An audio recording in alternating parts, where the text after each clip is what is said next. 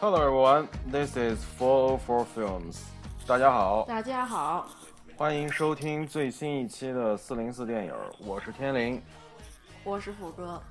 呃，这一期其实是一次之前计划外的一次特别录制项目，因为可能应该是在下周的时间，我们四零四会呃集合其他两位四零四小组的成员，然后一起录制一周年的特别节目。但是由于我的个人的原因，所以我可能无法参加那次录制。但是呢，因为我把榜单反正也排出来了，所以不录感觉亏得慌。所以今天就让斧哥和我俩人，然后主要是把我的榜单在呃这一次录制中，然后有一次展示。然后呢，就是因为我跟斧哥之前也，因为最近我们俩又看了一些片儿，然后有一对有对有些片儿有点有点感触。然后还有就是我之前也参加了两次挺有意思的观影活动，所以呢，我们就想通过。呃，这三大概就是这三个板块，然后把这一期节目整个的来聊一下。呃，大致的情况就是这样。呃，福哥还有没有什么要补充的？没什么要补充的，反正下一次 主要控场就我上位了。啊，对对对，那那就你来吧。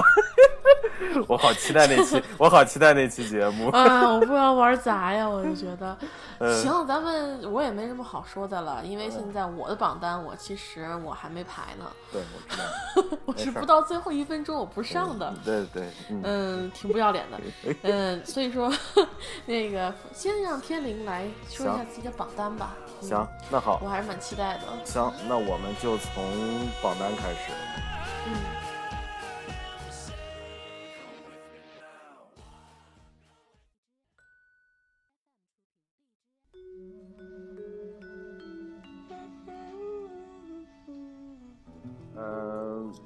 我们那我们就先从，因为我的榜单与其说是两个 top ten，其实是四个 top five，就是呃院线片我分为了国产的和引进的，然后各一个 top five，然后非院线呢我分为了二零一六年上映的一个 top five 和非二零一六年上映的一个 top five，然后这样的话我大概给自己就给了一个框框，不然的话我当时在排的时候我就发现太多舍不得的这个片儿，或者说是虽然说。即使是在今年国内院线的这个整体的这个大环境下是这么不好的情况下，你依然会发现还是会有取舍。又又因为十一、十二月的这个井喷式的这种排片儿，所以说当你在排片的时候，你还是会有一些取舍性的东西，因为你还要照顾到不同的类型的一个平衡。所以我在排的时候还是要考虑一下。所以那我们那我就先从院线的这两个 top five 开始吧。行，呃，我我大概说一下，就是我总共我是初选，我就是捋了一下我之前看的院线片的整个的这个捋的，我初选选出了三十一部，然后从三十一部又选出了这是十七部，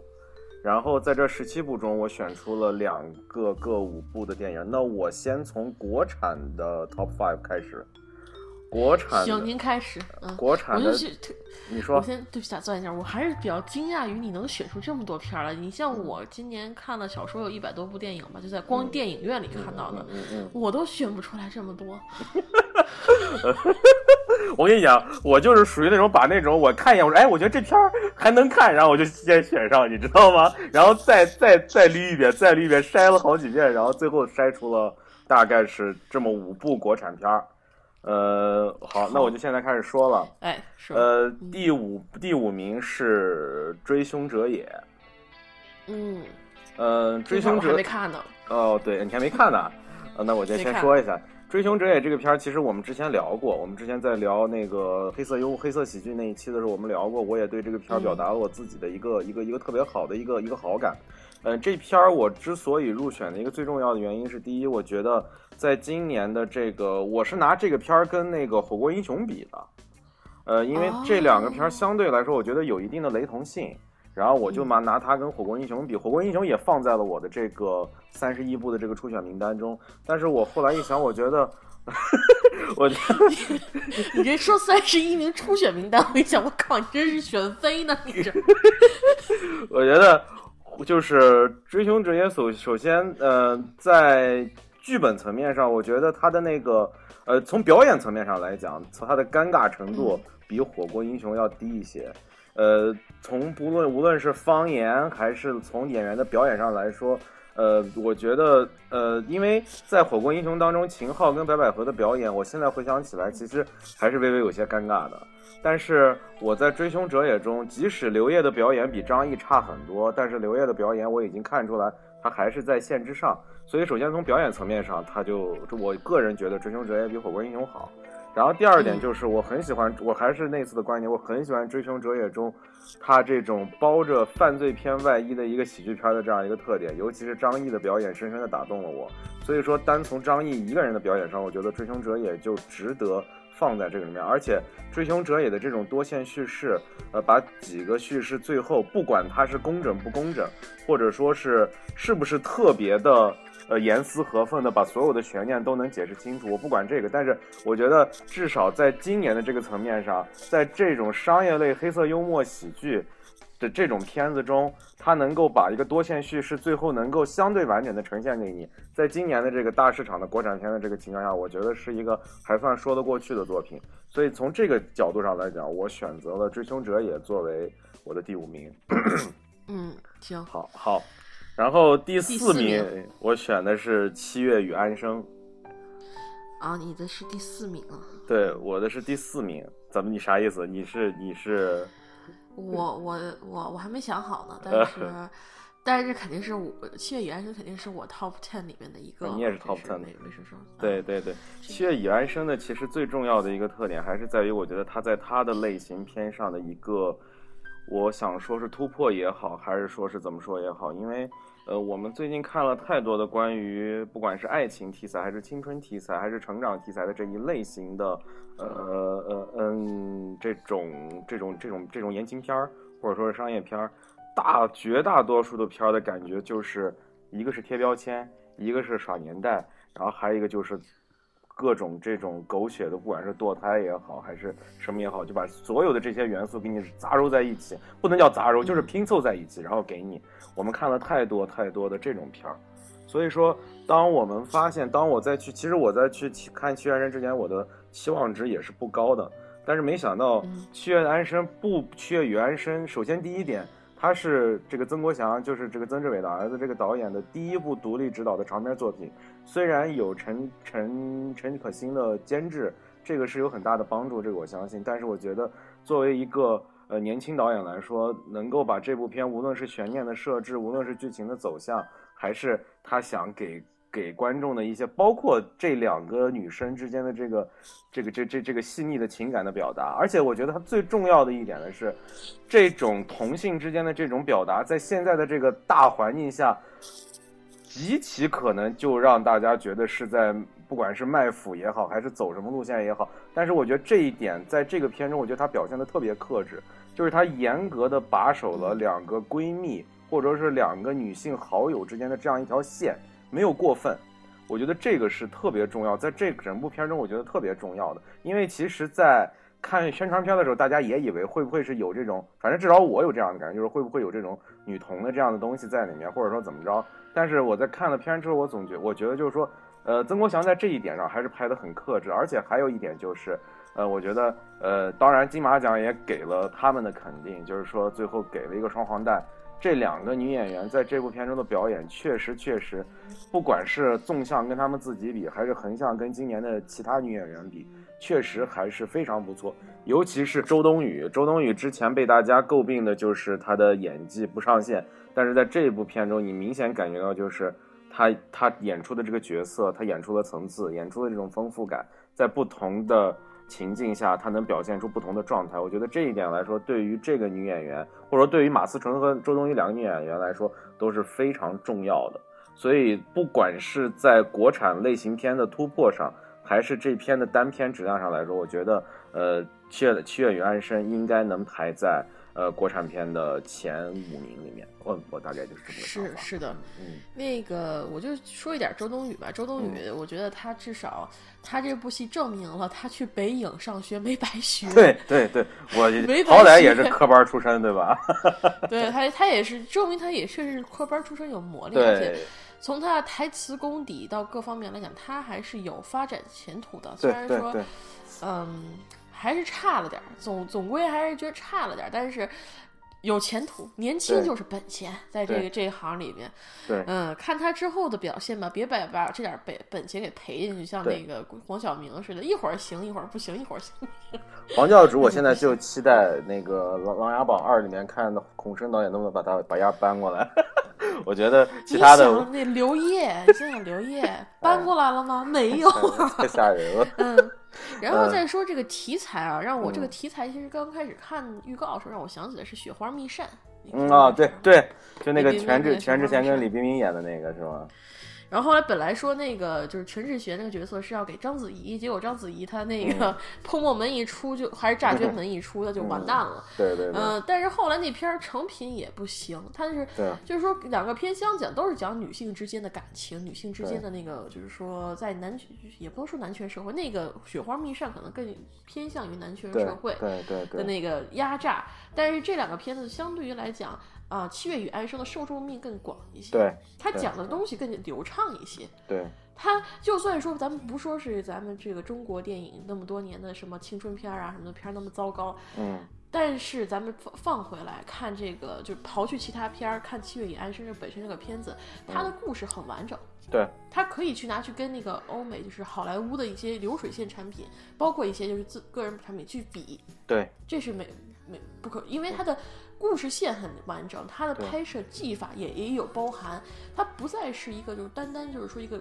就是赚钱的一个东西。对，而且这个片儿感觉开的拍的非常成熟，就你感觉无论是它扣子的设置、悬念最后给你解决的方式，还是它前面的整个的镜头镜头的这种切换的运用，包括一些光晕的展示，然后你就感觉这片儿其实，嗯。导演，你能感觉他是一步一步一慢慢的稳步稳步一点一点在往前进行，而不像很多其他片，你感觉一会儿赶了，一会儿又拖了。你你在《七月安生》中没有这种感觉。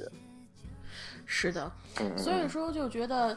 这个片子，我觉得放在往年也算是一部不错的作品。对，所以我在这一部里面我没有说就今年的市场，因为我觉得这部片放在放在哪一年，我觉得这部片，因为它在。不管是同类型的，就你刚才说的那个观念，不管是同类型的，是算言情也好，算青春也好，还是算整个就做咱们就算是浪漫的这种类这种这种这种类型的这个电影来说，我觉得呃是一个挺好的一个典范。就是说，在中国的现在的这样的一个这个类型片的这样的一个大市场下，我觉得是不错的一个作品。嗯嗯，是的，而且它就是把文艺和那个商业。对，中和了，它没有说太过于，就像《雪花秘扇》那样，特别多那种就是空镜头、安静的镜头，让你就是琢磨去了，让你留，给你留白了。我记得是有好，我当时现在看有以前看的，现在就觉得有好多镜头非常的静，嗯。然后到最后你就一头雾水，你要是没 get 到点就一头雾水。对对。所以说我现在对对那片儿的记忆非常的那个模糊。嗯。而《七月与安生》它的故事更饱满一些，人物也更饱满一些。对对。所以说，但是那部片儿 太久以前了，有点。对对。行，那咱们该说第三了。行。说这么多，嗯。第三名，我第三名我给的是我不是潘金莲。哇，才第三名，我以为你要给他第一名呢。没有没有，第一名有第一名的片。嗯，因为潘金莲我也说了，我有他不满，我有我我们之前聊了那么长时间，我不是也说了，我有我不满意的地方吗？但是呃，但是我跟你讲，我我我不是潘金莲，我一定要多说两句，就是我觉得就是呃，大多数人都在说潘金莲是讨巧，潘金莲是所谓的无论是粉饰太平也好，还是怎么说也好，我必须要说一点，就是。我们不并不是所有人都能做到两个极端，就是要不然就是躺着挣钱，要不然就是站着当穷光蛋。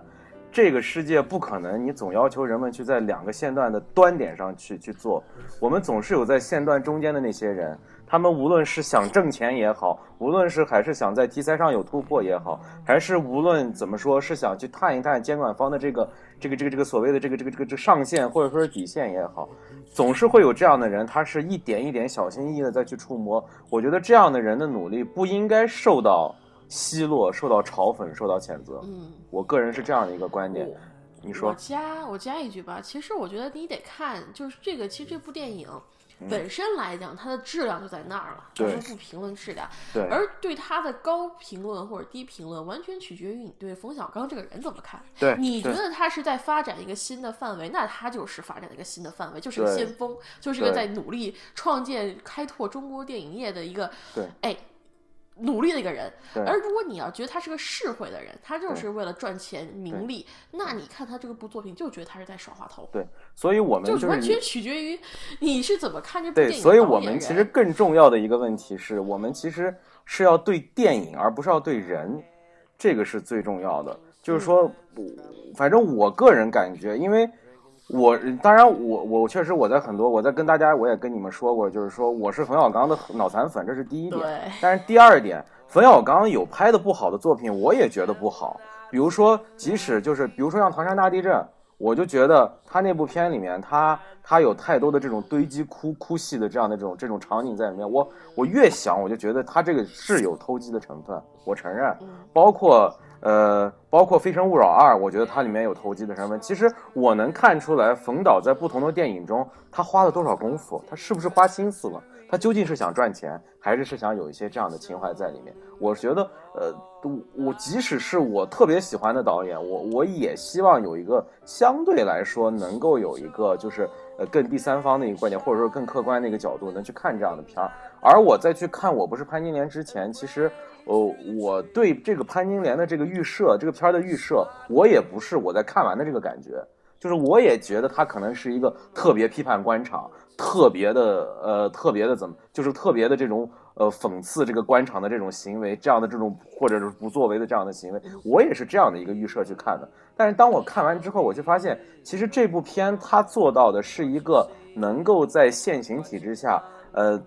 能够放出来，而且是以大规模放映的形式放出来的一个，呃，有讽刺官场，有讽刺民间普法意识的薄弱，而且也有就是黑色幽默在里面。在这三点，他做到了一个比较好的杂糅。也许在某些人看来，确实有浅尝辄止，呃，隔靴搔痒的这种这种情况在里面。但是我觉得这部片对于很多观众来说，还是有相当的思考意义和纪念意义的。所以从这一点上来说，我觉得我我不是潘金莲，在今年的作品中，我不说是奇葩也好，至少也是应该脱颖而出的一部作品。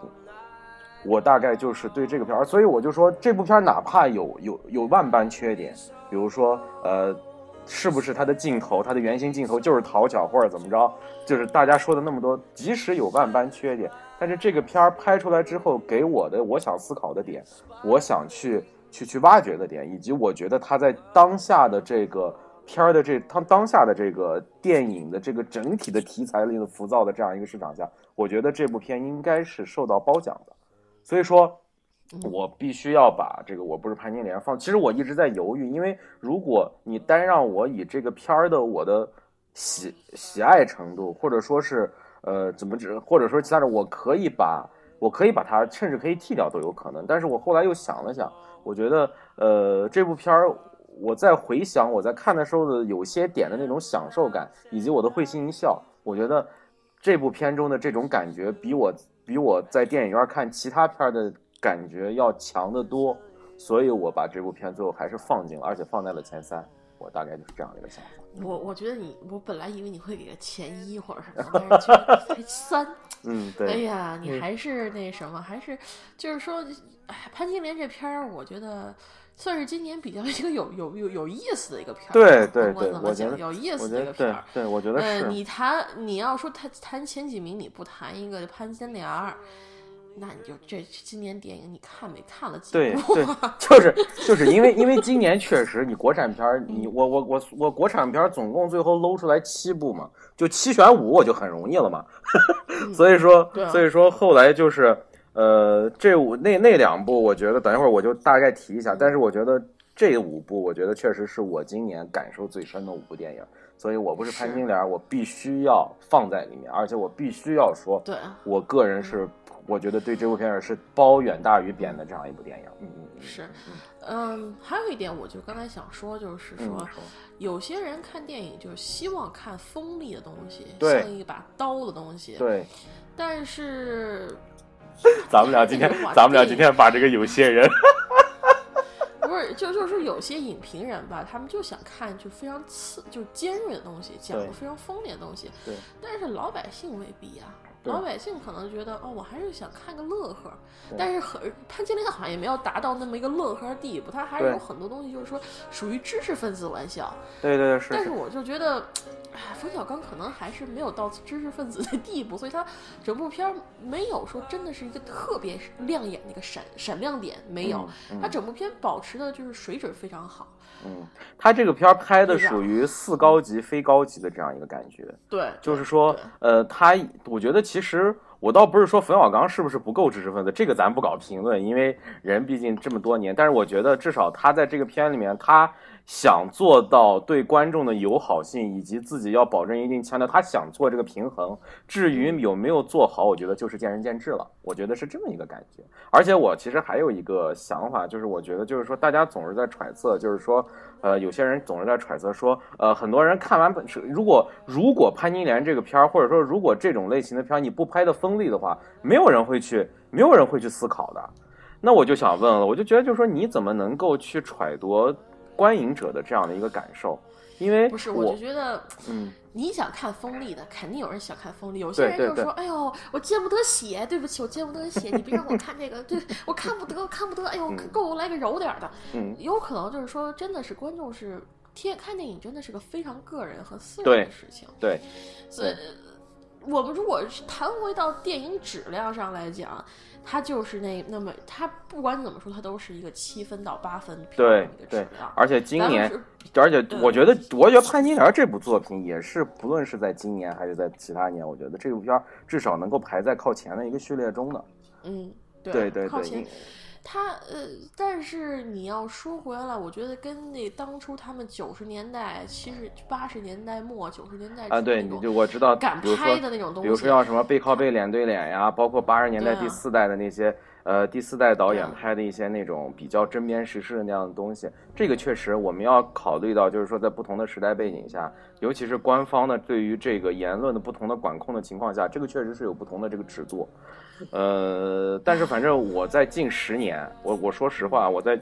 近十年的大荧屏的这种大的这种，尤其是走的是商业片宣发的这样的一个路线的这样的片中，《潘金莲》是我少见的一部片儿。我只能这么说，是，嗯嗯嗯，是那个，甭管怎么说吧，个对这片儿，个人有个人的看法，喜欢就喜欢，不喜欢就不喜欢。但对我来讲，《潘金莲》我可能很难再去看第二遍，嗯，就这样，我只能说是看一遍，我觉得不错，可以了，我不会再看第二遍。不像冯小刚之前的片子，呃，什么不见不散呐，啊，甲方乙方没完没了呀，这圈可以看好多遍，对，可以看好多遍。但这部片子，我觉得我看一遍我就够了，不管，因为他想搞艺术。就放弃了一些，就是就是画面啊，那那原型，你要放电脑上，你真看不进去。对对对，你得放个大屏幕上，你才能看。嗯，所以说就这样子吧。咱们咱这篇咱们说就说到这儿，咱们好下下一部片。行，嗯，下一部我第二部选了一部来，我敲一下鼓。一，来第二部。第二名我选择了《驴得水》。OK OK OK，其实我不是很喜欢这部片子。我先说一下为什么我，你说吧。我说，我先说为什么不喜欢这部片子，因为对我来讲，《驴得水》这个片子，我之前同一个，不是不是这个原因。对，我先说啊，我这个这对这部片的恶感，完全是来自于《夏洛特烦恼》。嗯，就完全是因为《夏洛特烦恼》，我看我只对那个先前的那种痛恨感太强了，所以以至于我看那个片子的时候，我都不想叫好。虽然他拍的也不错，剧本什么的我可以。你是因为他跟开心麻花有关系，还是因为怎么着？对，就是因为开心麻花有关系，所以我就就是别扭着，就别扭着。就是你才是不理智，不是我不理智，是吧？不是，我就是说我不理智。我先说啊，我对这个片子一点都不理智，丝毫都不理智。这个片子，但是从它的质量上来讲，我又回到质量上来讲，它也是个气氛片。就是我还是觉得，就是还是个气氛片。我也想过说它不像个电视电影，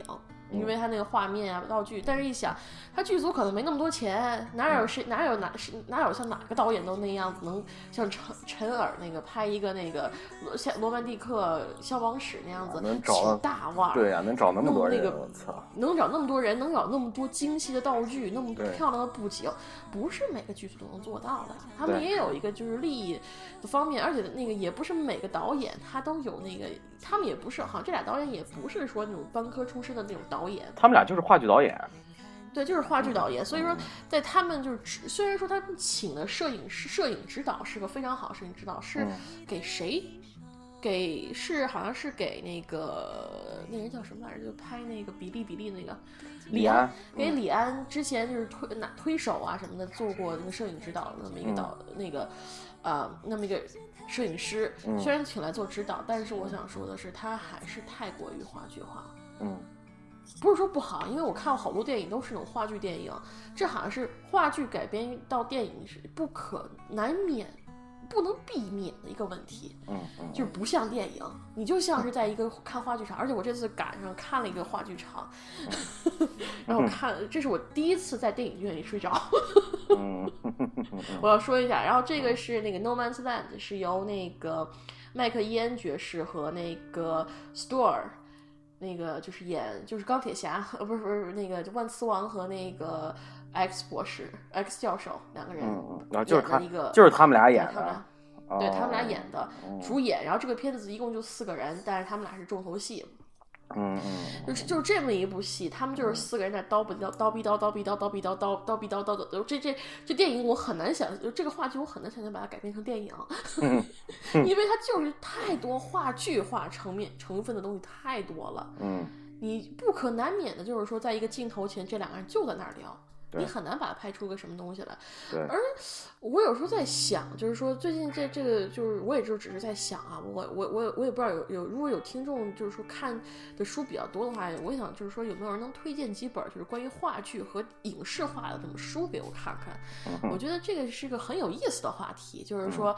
嗯，话剧，因为很多的那个电影最开始电影也都是改编于话剧，比如说什么《麦克白》啊，啊，比如说莎士比亚的剧改编成那个电影，啊，还有《十二怒汉》。维持维持，我实在是欣赏不了。就是莎士比亚的，我实在是欣赏不了。对，莎士莎士比亚，因为它确实是有那个时代感太强。但是我有一点，我就可能感觉到，我就说咱们现在所谓的这种英式演法，或者说英国人的这种演法，我觉得。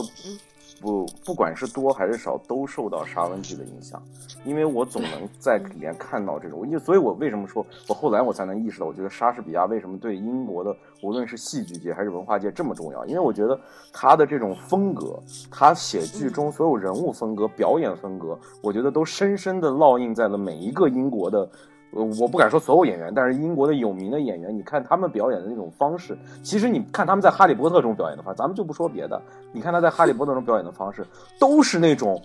都是那种你感觉就是，呃。在沙文剧里面，那感觉特别明显。因为当然，当然我们也要承认，哈利波哈利波特本身也有他的戏剧性在，就是它这种 dramatic 在。所以说，我就跟你说为什么吧，因为所有的英国演员，只要是科班出身的，都要演过莎士比亚，都要经过沙文剧的淬炼。对，是这样的。对，都得演过。你你没演过这角儿，你就不算是个角儿，你知道吧？没错。你没演过个沙文剧的角儿，你算个什么东西？嗯，所以说那个不是当时就有人就说那个柯林叔就是在那个就是个电视圈在英国界不受重视嘛，就是。因为他没有演过这种话剧，对对对，嗯，所以说说回到舞台剧转变成那个电影啊，嗯，我我现在真的是想不出来一个特别好的，就是一个范本，就是说，哎，这个由一个话剧改编成个电影就变特别电影的，好像没有。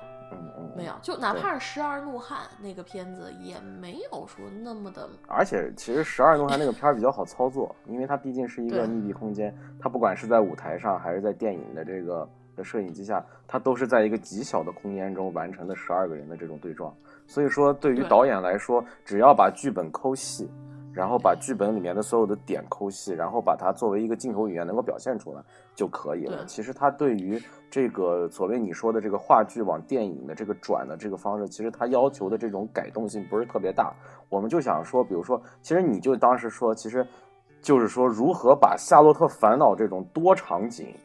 多叙事、多人物的这种大范围类的这种话剧，能够通过更好的形式，用用电影的形式能够展现出来。你是想要找这样的感觉，但是你说你找不出这样的片儿，是这个意思吧？对，找不到。对对对，我也是。洛克烦恼其实它还是有点那种，就是哪怕它画面换的特别多，那个东西换多，它还是难逃有一点话剧的影子。就是，嗯，就是说，唉，但是可能对于一些。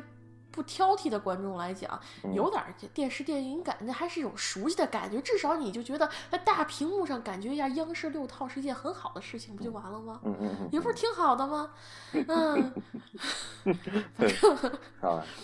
我可以说了吗？说一下，说说说说说。嗯，好，我先我先我先我先说一下。首先，我昨去年我也说过，就是其实我我我我蛮喜欢《小小的烦恼》的。咱咱况且把对他的价值观不谈，但至少我觉得，呃，我的笑点，我的笑点高了，我的有我的笑点本来应该挺高的，但是开心麻花的笑点特别能够吃住我，这个是一个从他不管是他的舞台舞台舞台舞台喜剧，还是他的电影喜剧，都能给我很强的这个这个娱乐性，所以单从娱乐性上来讲，我是给开心麻花的东西打高分的，所以呃，我是蛮喜欢《夏洛特烦恼》的。这是第一点，第二点就是我想说的，就是呃，我对于无论是夏洛特夏洛还是这个驴得水来说，我没我我觉得，如果你说它是话剧感特别强，这个我特别同意。但是我是没怎么看出它是六套电影的这种感觉，因为我对六套电影还是有一个比较比较深，就是我那天咱们那天聊那个跟跟船长那天聊。我就说，你觉得《驴得水》是电视电影，我觉得《一句顶一万句》是一连那个那个什么电影？我就觉得《一句顶一万句》是一个特别六套的一个电影。我无论是从服化道，还是从他的整个的这个设置，以及他人物的这个表，包括他演的那些人，你都感觉像是六套的人。六套的。对对对，对，所以这种感觉其实特别强烈。当然但是你反观《驴得水》来说。他在某些场景，其实他是有一些这种电影性的表达的，包括比如说他们在操他们在操场的那个篝火晚会那一块，他们有一些，比如说那种那种，不论是通过光晕还是通过这种切切换的镜头切换的这种表现，包括他在那个，我想一想，包括他在那个呃那个最后那个教堂的那一段，然后他结婚的那一段。他他想通过一些电影化的，不论是音效还是通过镜头，他想表现的特别电影一点，但是可能他没有做到。但是我更我觉得他不是把它电视化了，我觉得他还是把它话剧化了。而我为什么要把《驴得水》放在这里面，就是因为我特别喜欢话剧感强烈的电影，这一点是我的一个我的一个初衷，就是说我特别喜欢这种，因为我觉得就是说在有些。电影中，我个人觉得，就是说，有些感情的饱满度，如果他挑不起来的话，他可以通过一些夸张的表达和通过一些这种这种形式的这样的这种这种这种这种这种夸张，能够进一步的让我感觉到他感情的张力。尤其是，其实最要说的就是演那个演任，就任素汐，就女主角。就是你，你看他的这个面部表情，就是他多少次给了他一个近景的镜头。其实我们要知道一点，就是说，其实电影跟话剧的一个最重要的一个区别就在于，电影是可以给你表情特写的，话剧你总是在舞台下面，你只能看到一个人的大致的一个面部表情，以及他在场上的各种表演，你看不到他的这个深度的这个表情的这个刻画。但是你在你在这部电影中，你可以看到，其实任素汐的表演也是话剧感十足的，但是他在话剧感十足的情况下。他在给到一些特写镜头的那个表情的情况下，任素汐表现的依然非常非常到位，而且，所以从这个点上来说，我觉得就是说，他至少他在他的这个人上，他是在我看来是把话剧的这种呃夸张性和戏剧性，以及电影中的这种细微性和这种细腻性，他自己在他这个人物身上做到了一个相对来说还算不错的一个融合。我觉得这一点我是非常看好的，而且我还特别喜欢，原因是因为这个演员唱歌唱的特别好，呃，是，对对对对，他唱那首结尾曲叫什么？对，我要你，我要你，对，就我我那歌，我不要你，再见。对对，我也不要，就是就是就是，嗯，还录吗？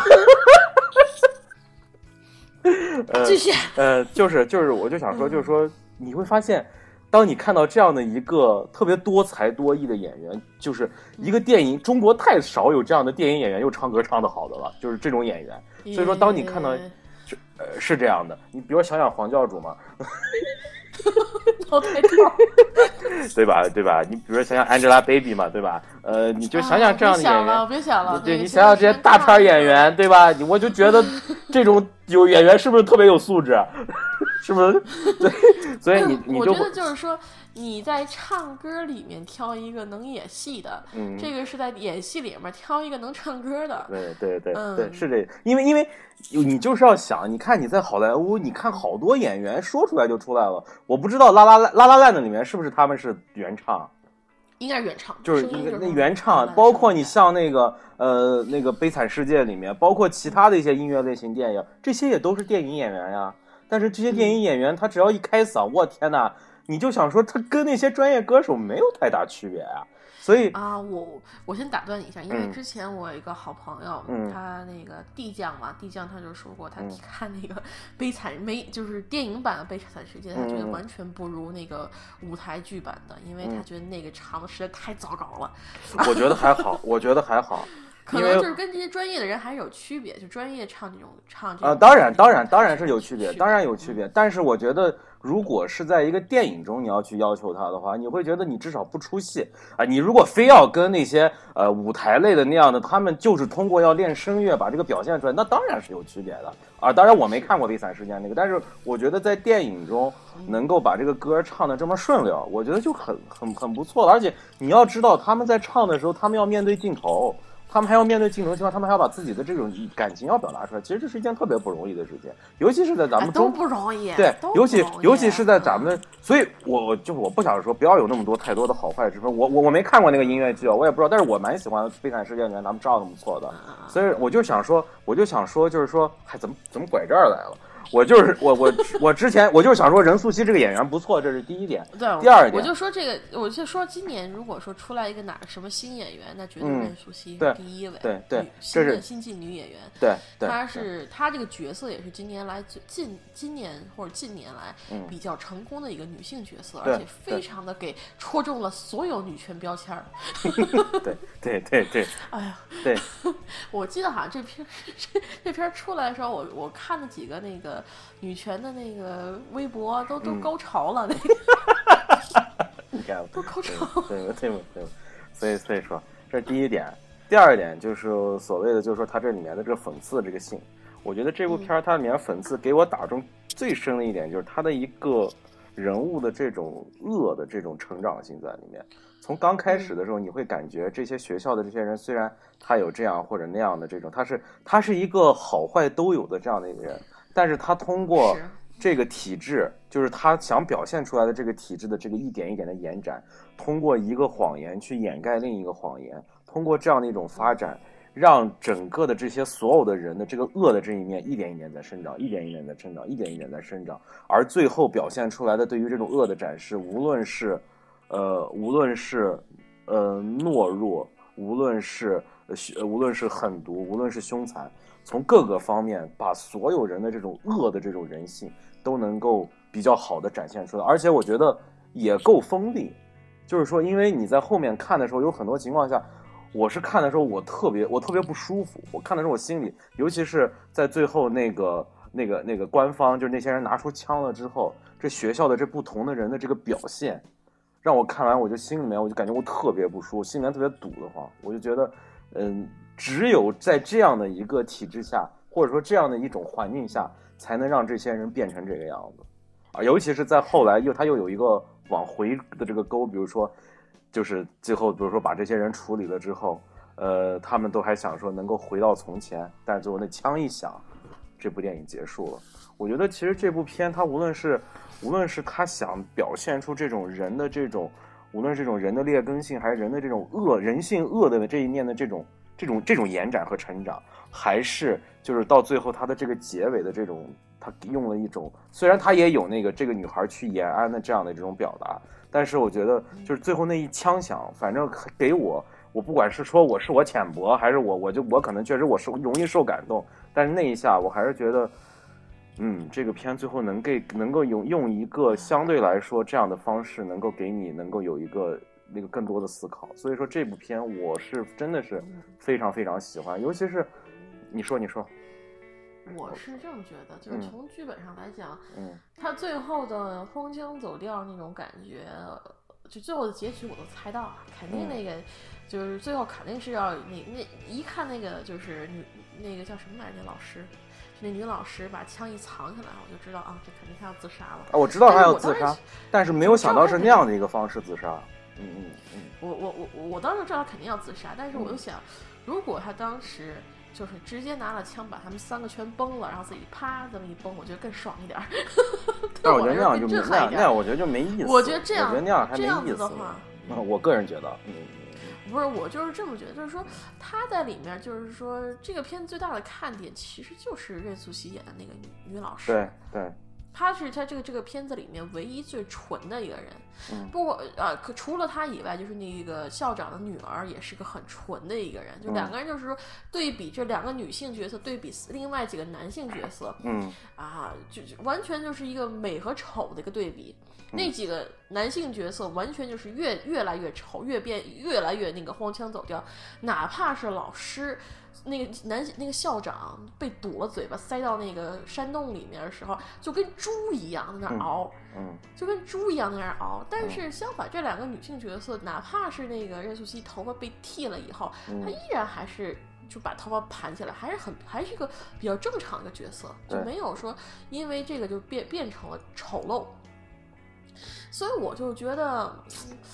就觉得这个还是有一点那个，就是。不舒服的感觉，就觉得，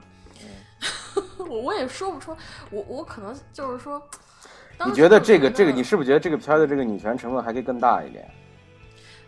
我觉得就是说，他还是把女性的角色更加的神圣化了，塑造的更人化了。嗯，哪怕是那个铁匠的老婆那么俗气的一个女的，嗯。最后别人骂那个他铁铜匠是畜生的时候，他立马就柔下来了，说你们人怎么能这样？你们都是畜生。他还是一个就是说属于一个比较刻板的女性形象，就是非常的柔，还是个柔，柔情似水，纯洁无比。最后就是一群污泥中的一朵白莲花。如果而且就是对于女老师的疯癫狂，我是个人是我觉得还是不够，做的不够。一个一个就是说被人就是本来就是一个我玩男人玩的很开心的一个女的，她会因为一个这个事情，她也是很明事理的，她知道如果不剃她头发的话，她也没办法，她怎么会剃完头发一看镜子发现自己阴阳头了就立马疯掉了呢？嗯，这个我倒觉得，这个我我我觉得这里这个我个人觉得我是蛮理解的，因为呃形象崩坏，我知道这形象崩坏，但是。从之前这个女性角色的经历上来讲，我觉得她是看过很多人，嗯，她是比较了解人性的一个人，她应该知道这么做的原因，她也能理解这么多的原因，所以那一下她但是我我觉得我我我个人对这个女的是这样的一个理解，就是说，呃，这个女的是见过不同的人，但是你刚才也说一点，就是她和那个校长的小女儿这两个人。是这个片中相对来说比较纯的两个人，那个女的，就是任素汐的这个角色，我觉得更多的是她确实想去追求感情，她通过和不同的人的这种交往，她是想，她是想特别纯粹的这种感。我个人觉得，我我觉得是这样，所以说，所以说我不是不是不是，嗯。我我我跟你说，你们不了解，不是我我也不能说我了解女人，就是男女什么的。我觉得不同人不同的感觉吧，就是我觉得有些女生就是纯粹享受肉体上的欢乐，嗯，他们不管那个什么，呃，他们才不在乎什么那个，就是就是道德理论啊什么的，他们也不在乎这个男的一定要给什么。他像任素汐，她演这个女女性角色，她是其实是非常了解男人的。他是非常了解男人内心的，但是他唯一错估就是铜匠的那个转变吧，就骂他一句畜生，立马就不是人了那种状态。他可能错估了这一点，但是我觉得像他这样经历的女性，不应该那么脆弱，太脆弱了。首先，我不，我不敢。如果是，我不知道。但是我觉得之后有一场戏，他应该可能是，我觉得可能是他给真正让他疯掉的一个原因是，可能是最后第二场戏，就是那场差点把他强暴那场戏。嗯。那场戏我倒是觉得，可能就比较适合是把它封掉、把它弄疯掉的一场戏，因为之前你剃掉我头发是被逼的，但是在这里头毫无道理的那个男的就是怂了，嗯，就是怂了，嗯，那种那种悲伤感，我觉得这才真正能让一个人彻底崩溃掉。但是很遗憾，他没有细节化这一段，他没有细节化这一段，以至于这个角色就是在那个就在信仰崩溃那一瞬间，啪，就那个就疯了。我我我我我是觉得一个人不可能那么简单的疯掉的，不可能那么简单疯掉。嗯，要是真那么简单，就是说走，就是哪天就是一遇到一件事儿。一下子就不行了，这不可能，除非他有长期的一种心理压力，或者是说就是天生的那种家族疾病，不然不可能就是噗就完了，噗就完了。不然咱满，如果说实时遇到点事儿，大家就疯了，那这满大街都是疯子。我个人，我我我觉得是这样，就是我觉得其实在我我因为你毕竟也开始看了有有有有几个月有几个月了，确实我可能对于他的剧情不是特别。不是特别记得特别清楚，但是我我只能说我当时看完的感受，我觉得，呃，对于任素汐的这个角色的这个女的一点一点变癫狂的这样一个状态，我是能感觉到这个她自己内心的这种内心的这个机遇，甚至这种不不。不不就委屈吧，就是这样说吧。她是一点一点，至少在我心中，我是感觉在一点一点的积聚，一点一点的积聚。我已经不太记得当时让她绞头发，是是一个什么样的一个情境了。但是我能我能记得的是，我当时的感觉是，我是感觉。哎，差不多就这样吧。怎么还有一下？然后就是，我就记得那个、那个、那蒙古那个人，蒙古那个人，就那个、那、那、那哥们儿，就就是就是得寸进尺嘛，一点儿一点儿、一点儿一点儿的在给他去施加压力，再给他去施加压力，所以让他最后一点，尤其是在最后，我记得任素汐最后，他那个看到他头发，他是他是对自己的这个头发最后剪成那样是没有一个预设的，所以说他最后我记得特清楚，是他看到那个，他以为，我觉得他可能是。可能我确实，我我确实对女性没有特别了解，但是我觉得我不是我，我就跟你那个，我当时这么讲的，就是当时在就是倒腾咱们倒腾中国三十多年前有有剪阴阳头的习惯，再往前倒腾倒腾，我觉得。像她，她其实之前表现的是个非常坚强的女性。你可以说她是外表坚强，内心柔弱什么的。对对。但是她其实一直都是在作为一个主控的角色，她一直都是控制。她跟谁睡，她控制；她跟她去穿什么衣服，怎么打扮，都是她自己控制。她给学校就是做给别人控做服装，她也是她做主导。她一直都在做主导的一个角色，做这么一个人物。我不觉得把她头发剃了，她就会疯。我也不觉得他会因为一点点就是人性的反转，而且他能理解那些人是真的是。因为真的是那个被逼的没办法去剪他头发，而且他自己也站出来说剪我头发。嗯，他已经做出了，不管怎么样剪的多那么多么难看，哪怕是他可能也也是电影没表现出来那种残忍感，因为那个头发我觉得并不是完全难看，你拿布拿布包吧，过几天还能过，头发还能再长出来。我觉得挺难看的，嗯，我觉得挺难看。我我反正对我来讲，我我剪过更难看的头，所以说我我的心情就是，哪怕我我当时拿秃。哪怕我把它剃秃了也无所谓，我反正这头发还能过，再过一点一年不到一年，头发还能再长出来，我有什么好难过的？只这事情办完了不就完了吗？但他疯了，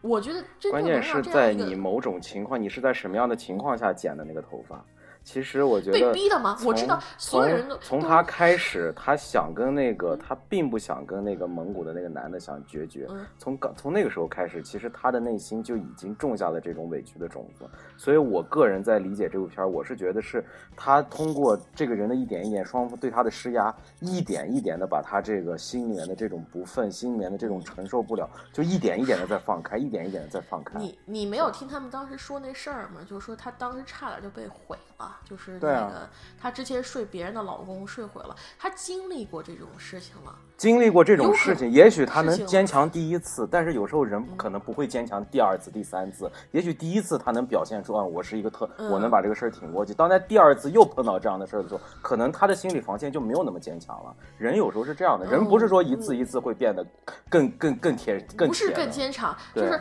我我反正是这样。如果是让我第一次遇到的事儿，我可能还有点哆嗦，但是第二次我就习惯了，脸皮厚了。第三次、第四次，所以所以人所以有 有有所以有不同的。但是我就觉得他之前一直都是一个主控，他我就像我说的，他是他控制谁，他睡谁，他控制他怎么做，他怎么生活。但是他那他在被剃完头发、被人强暴的时候，他是失控的。嗯，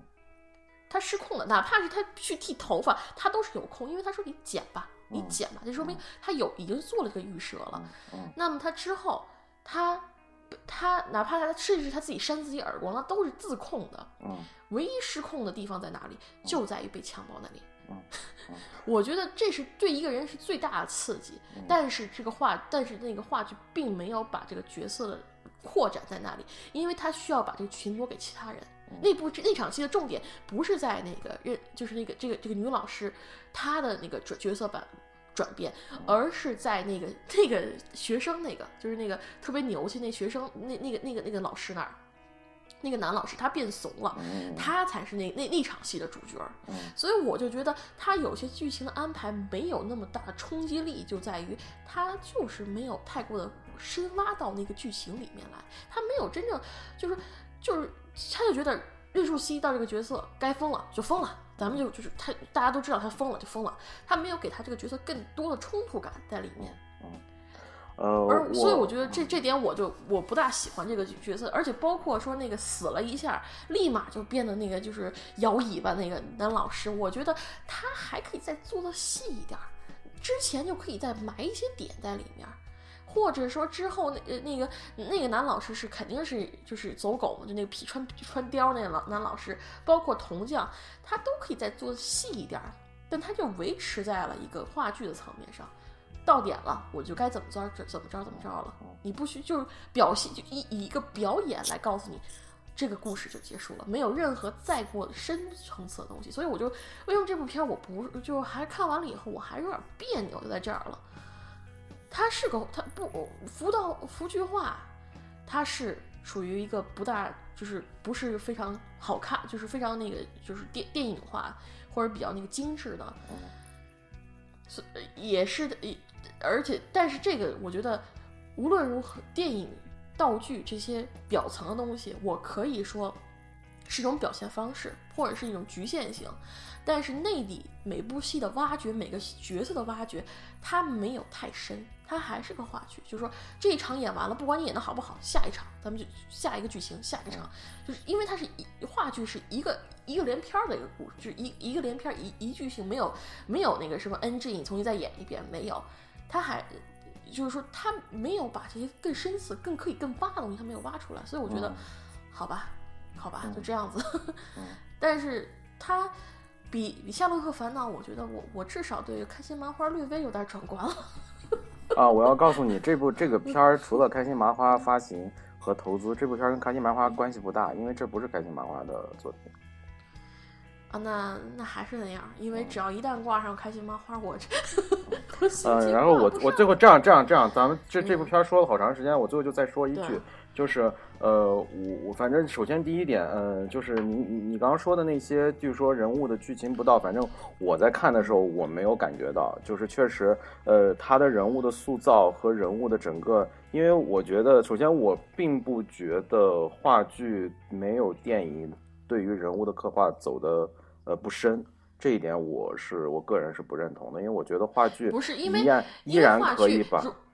话剧我知道它不 NG，它它它的刻画上它有不同，但是我在话剧中我能感受到的对于人物的刻画以及人物的这个描述，我依然能感觉的非常。我可能说的不大准，他肯定是有刻画，但是我就想说是他没办法更细节的。我觉得可以是是我话剧它表现细节的方式跟电影不一样。我是想这样说，但是但是我我我个人并没有觉得他有，或者说是这种，因为确实可能是两个不同的表现手法的问题。然后这是第一点，第二点就是确实这部片给予我的其他方面的这种震撼以及这种东西，可能是给我的，包括可能这个确实就是说每一个人对电影的不同理解是跟自己的知识背景是跟自己的整个背景知识不一样的，每个人都想去看自己想看的那部电影，对吧？所以说我在看《驴得水》的时候，我确实他在给我的其他方面的一些，就像我刚才说的那个关系，就是说，嗯，整个的这样一个恶的大环境下，任何一个人都无法免去自己变恶的这种可能性。在这一点上，无论是变恶还是变坏的这种可能性，在这一点上，我觉得这部片它是给到我这样的这种想法了。所以说我特别喜欢。然后再加上最后，其实最后的那个点，我最后最想说的就是说。呃，任何的，就是说，任何的一切的这种，你做过恶之后，你再想往回是永远不可能的。所以为什么我就说你你你刚才不是说你喜欢那种，就是说，如果任素汐把那仨人全干了，然后自己再自杀，可能会更更更强烈。但是我觉得可能那个给我的这种那个就太直给了，就是给我的可能就太直接了。就没有那个没有那个所谓的最后那一枪委婉一下，对更委婉一点，因为我觉得就就就对对对，这种回味可能会让我感觉，哎，可能就会更更有心思，也可能也可能是导演有一个讨巧，但是可能就算他是讨巧还是怎么着，至少他讨到我了，就是所以这个是特别强烈，而且我最后还是想说一点，我觉得就是说，呃，就是你说那个观点，就是说，确实在话剧像电影的这个转变过程中，需要有很多在表现手法、在服化道、在演员表演上。需要很多这种不一样的这种改编和不一样的表达，在《驴得水》中，确实他在很多方面依然话剧感非常强，舞台感极其强。这个上面，即使是我喜欢这样的表达，我也能感觉到确实还是有改动的空间。这个我是认的。但是我依然，但是就是无论就是我依然觉得，就是说这部片的价值，这部片他想表达东西的。的的的这种价值是远远大于我觉得这个剧本，这个剧本，我们还是归结于剧本。这个剧本想表达的东西和剧本所包含的东西是非常有意思，是值得探讨的。但是这部电影本身表现的是有局限性的，他没有把这个剧本更，它可以这个剧本还可以更挖一些，更。我觉得就是说，可能就是说，比如说把每个人的这种背景知识可以交代的更完全一点，可以通过不同的形式，或者说是在。在人物的每一个应激反应上的这个这个延展上，能够虽然我觉得其实够好的了，因为我。我我看电影有时候可能没有你那么细，这一点确实是因为从很多层面上我都发现我看电影没有你那么细，所以说至少在给予我的这个震撼上，我觉得是够的。所以，但是当我刚才听你说那些的时候，确实我也在回想当时那些电影那些情节，我后来发现可能确实在某些情面上，如果他能解释的更清楚一点，或者说如果他能解释的更完整一点的话，可能会给更多的人会觉得啊这片儿。呃，没有那么多模糊的感觉，这片没有那么多感觉，就是说，就像你刚才说电视电影感，就是感觉一带而过这种感觉。但是可能确实有这方面的问题，但是我还是想说，就是说这部片的内容，这部片想要表达的意思，我觉得是特别有价值的。而这点有价值，对我个人来说是可以超越其他任何缺点的。所以这一点上来说，我把《绿得水》放在了我的第二名。嗯嗯。行，我再加一句，就是最后一句啊。嗯，这部片子是我当时看完第一感觉，就是说啊，中国电影重新又开始讲人的故事了。嗯嗯嗯嗯嗯，这是我唯一的感觉，这是讲开始讲一些人性的东西了，不是那种粗粗浅浅啊，就是一群英雄那儿救来救去，或者是那些就是荒诞不无稽的一些东西。我觉得至少有这转变吧。嗯嗯，好，咱们就现在终于到第一名了。好，扯了这么半天一个小时。哎，你你你你开场之前你跟我说你没有准备是吧？我没准备，我都没准备。行，好好好，好，好好那个啊，最后一名，第一名是第一名，《长江图》。哇！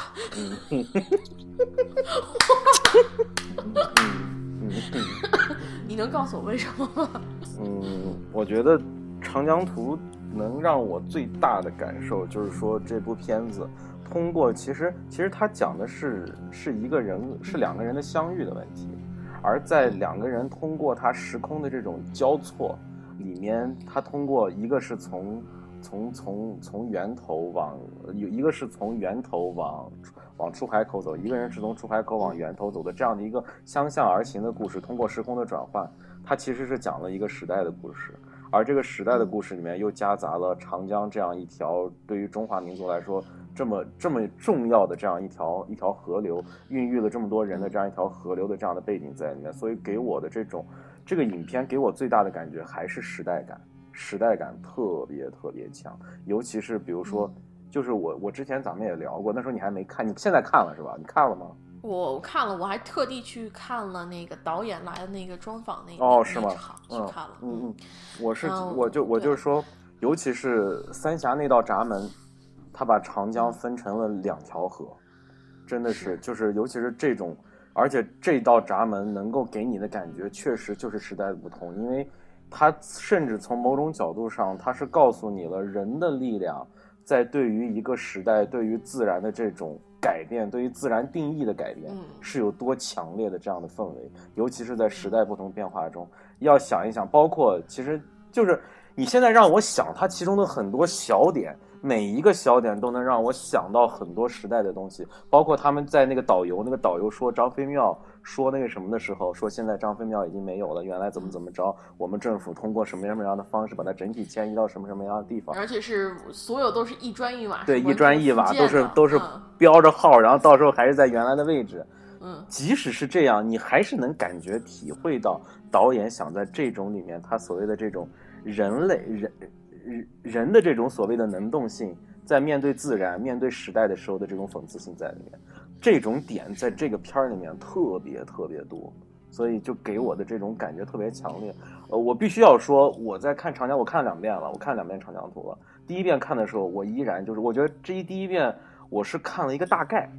就说看完之后，我对这个片儿不能有一个完全的理解。虽然对于它时空交错这些，我大概有一个有一个，但是因为因为确实这个片儿它是它是它是有很多这种不给你任何解释的，就突然就交错了嘛。它有很多这样的东西在里面。但是在看第二遍的时候，我就突然能够感觉到很多很多的这种。这种它在一些点上，你能感觉，哎，这个是在什么时候，那个是在什么时候，然后你在知道这些点的情况下，你再去思考它这个里面可能蕴含的时代意义，以及导演想表达的一些情怀在里面。所以我觉得这个特别强，而且第二点就是这是第一点时代感，第二点恢宏感特别强。从刚开始的摄影，它通过胶片。来表现出长江的这个运动，以及船在水上走的整个的这种恢宏感。我觉得只有在像我们这么大的国家，才能就是说，只有这样的大国、这样的大河流，才能表现出这种恢宏的气势。这种恢宏的气势，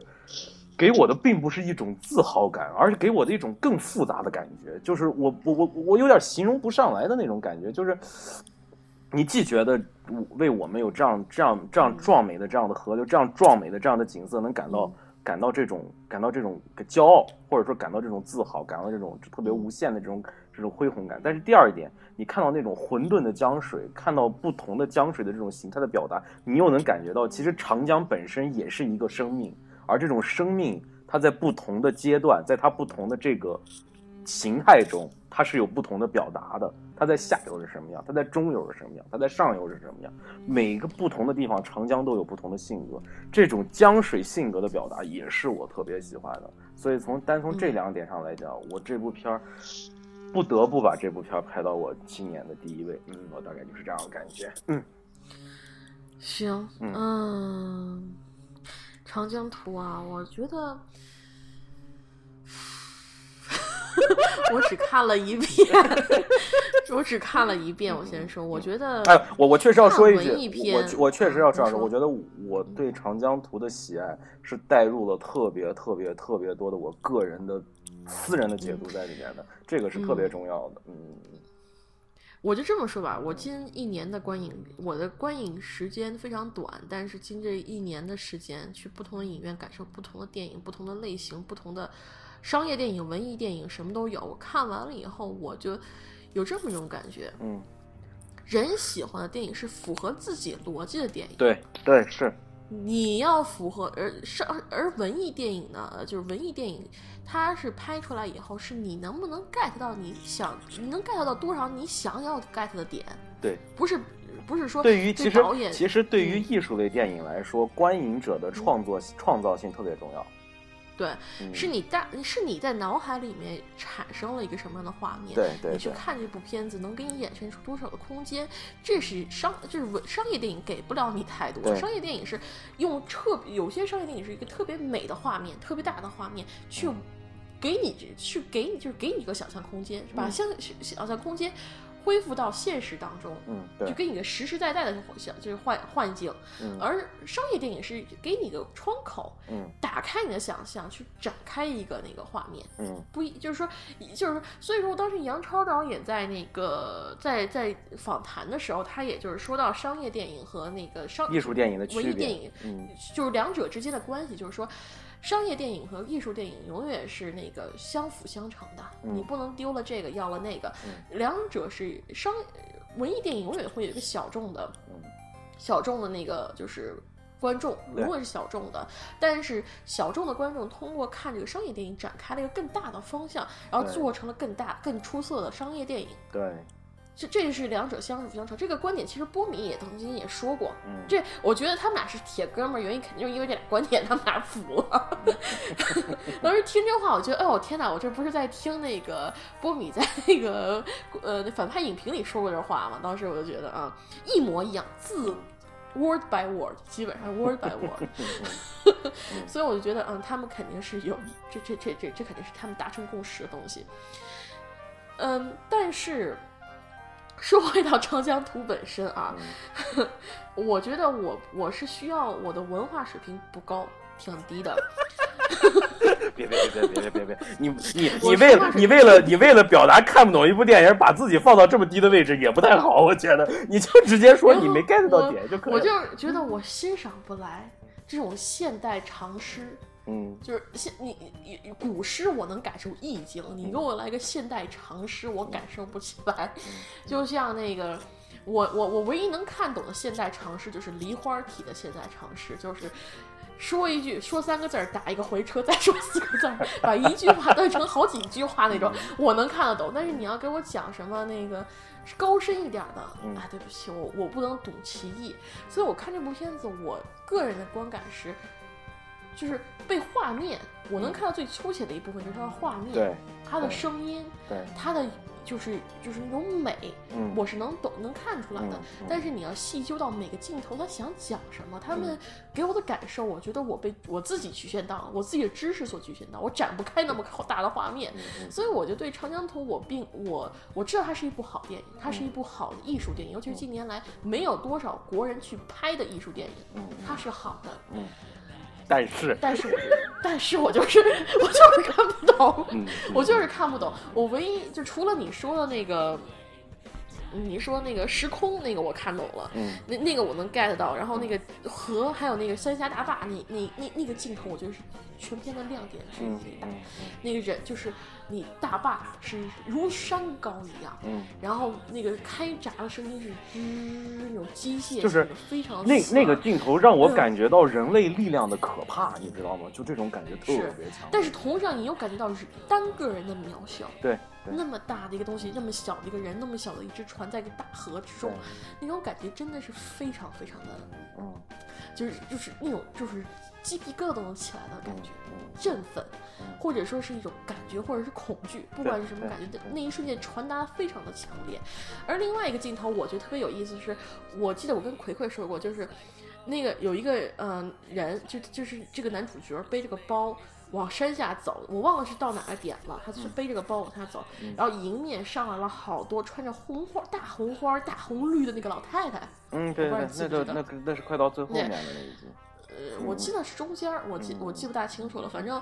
那一段就是觉得男主角穿这个黑色的衣服，孤孤零零的，而穿着那个彩虹，就是大红大紫的那个大妈，就那儿走，就是散发着青春的活力。当时我觉得，哎，这个画面有点意思，就是说年纪大的人反而更青春，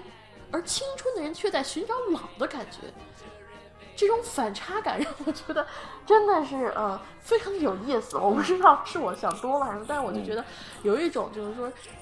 年轻人在年轻的时候在寻找老的感觉，而老的人在老的时候寻找年轻的感觉。就像他男主和女主他们一个时间是正着，一个时间是逆着，让永远都是交错不断。人的寻找在在一条母亲的河上寻找自己的人生，寻找自自己的时间是非常广阔的一件事情。我觉得。但是我还是看不懂这部电影。好，好，嗯，我也我也不敢说，我也不敢说，我完全看看懂了这部电影，我也不敢说。但是我觉得，就是这部电影在我能看懂的那个范围之内，它给我的那种享受感，因为确实。我是因为你你你平常跟我聊天，你也知道我是对什么感兴趣吗？一个是我对时代感兴趣，一个是我对地理感兴趣。你看这片儿，它能给我的这些这些 point，它全是全是在我的这个这个兴趣点之内。所以就是说，我去找这个逻辑就找的特别通顺。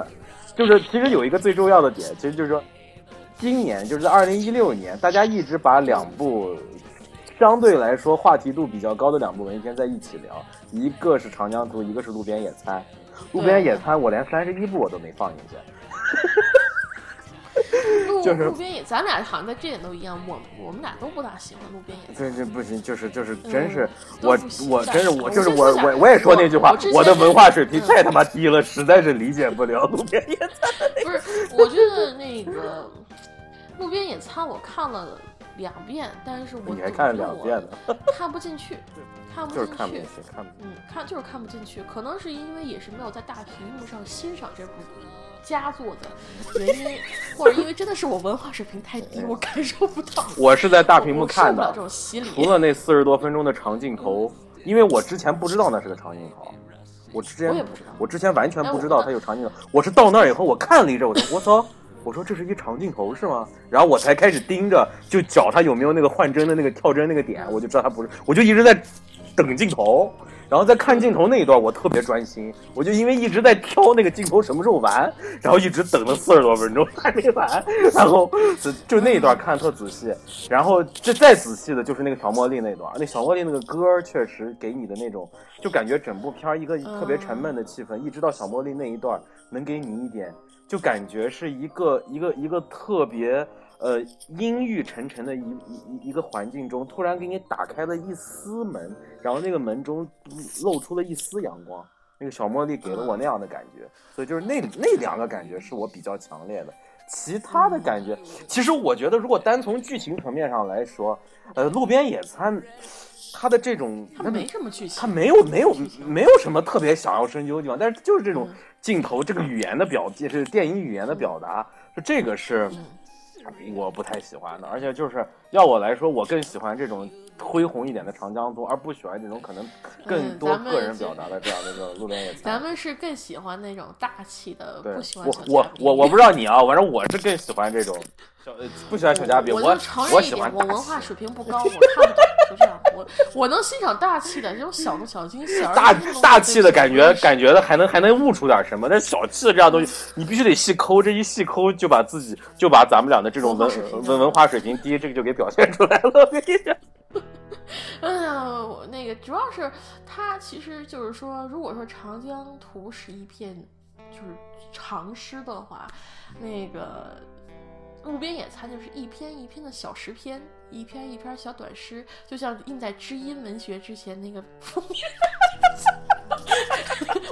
对不起，我是不该提知音的。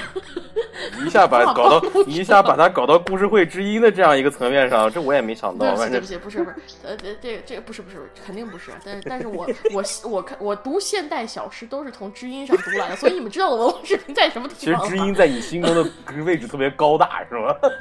不是不高大那个，但是厕所文学嘛。但是我读现代诗，就是接触现代诗，我都是去看知音上面那封面，我不会去买诗集，因为我不读诗。我可能买个唐诗三百首，我觉得给老那些死去的人捐点钱，我我乐意。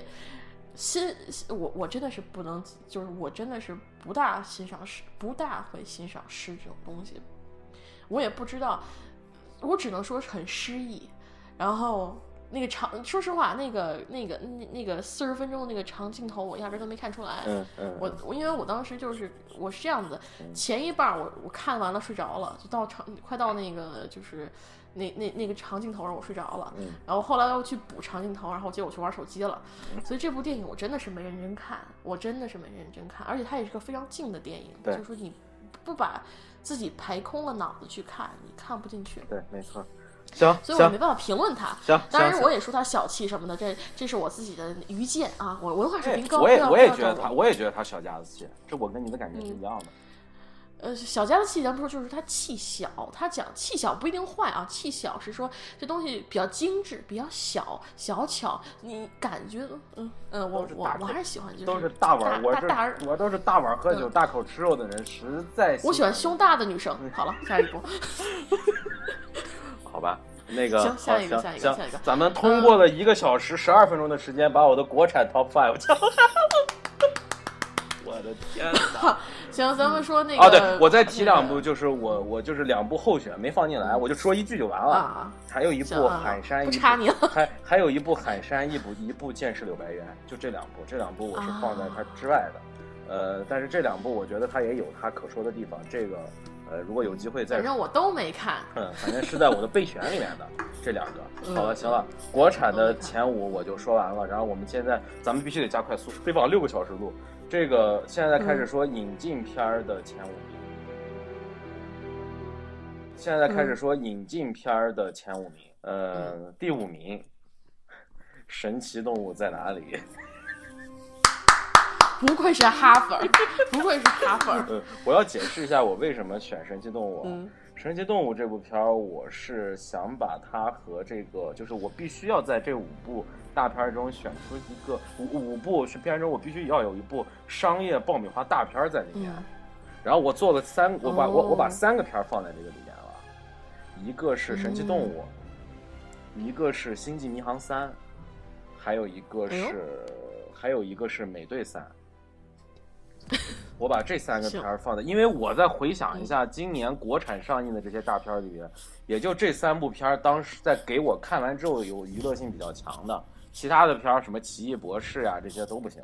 所以说，所以说其他的片儿我都没有放在里面，把这三哦，包括什么魔兽和天启，这这这两部片儿也可以放在这个范畴里，但是我个人感觉给我的这个印象的深刻度都没有这三部片儿足，所以我是在这三部片儿中，我又我又。发挥了一下私心，然后我觉得《神奇动物》，因为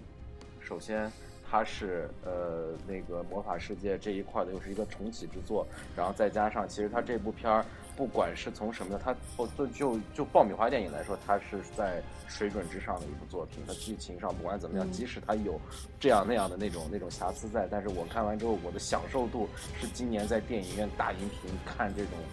这种大片里面我享受度最高的，所以我就把。神奇动物放在了我的第五名，嗯，大概就是这样的。行，好，好，来，咱们我反正在那个神奇动物在哪里那那在那期里我已经讲差不多了，我觉得 那期已经差不多。好，咱们第四名差不多了。我第四名我估计你也你也不用讲太多，因为咱们也聊了很多了。第四名是《疯狂动物城》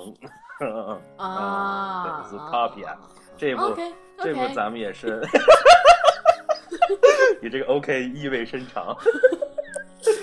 OK OK，下一部这这部片 你连你连让我说都不说一下子，就是说这部片你说呗，这部片是从动画片的维度来来想这个事儿。这部片这今年的动画片有这么几部，我也是放在里面的，一个就是《疯狂动物城》，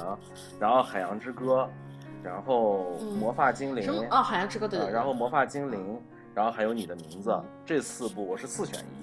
然后四选一中，我想了一下，就是《魔法精灵》属于那种商业性强、娱乐性强，我觉得呃。呃，如果让我搞到十部里面，如果是 top ten 的话，我肯定会把魔法精灵放进去，因为我觉得这方面，尤其是音乐上，这个 Timberlake 的 Timberlake 大神的这个这个能力确实是无限期、无限的延展开，这个太强了。但是确实，如果要从这个影片的这个有一点思考性上来讲，我觉得可能还差一点。你的名字也是一个也是一个问题，就是你的名字给我给你的这个享受度也是够的，因为它。确实是新海诚更亲民向、更友好的这样一部作品，但是也就这样。你要再想往深了挖，也确实没有什么深挖的。而《海洋之歌》呢，我觉得其实对于我来说，我觉得有点有点文艺了。就是确实，而且他的这种表达方式，虽然我能看出来他想有一些隐喻的东西，但是我不是特别吃这种动画片的这一套。《海洋之歌》的美，我能感受到；《海洋之歌》的这种想表达的一些、一些、一些、一些、一些，不管是童趣还是一些其他的一些表达，我也能够感受到一点点。我不敢说我全部感受，因为确实我我看这部片儿。我我我觉得就是说我有好感，但是不够喜欢，所以这部片儿我也没有放。所以最后综上所述，《疯狂动物城》为什么？综上所述，《疯狂动物城》为什么选它了？因为毕竟它还是有一些现实性的一些一些一些隐喻在里面，有讽刺在里面。即使当时我们在考我们在聊的时候，我们聊到了很多，它在剧情的一些一些转折上以及剧情的进行上，它没有进行过深度的思考，它就突然一下给你了。这个我当时是认的，但是我在。整个看今年整个一年的这个动画片，我在想我的我看完之后的那个那那个愉悦度啊，就是那种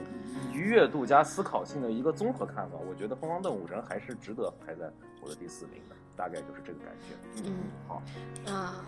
嗯，我估计我是不会列《疯狂动物城》，我宁可没有动画片在我的电影电影里 排行表里。你你然后你你的你你的那个你的那个榜单就叫 动画之，我跟你说，动画动画崩塌，我跟你讲。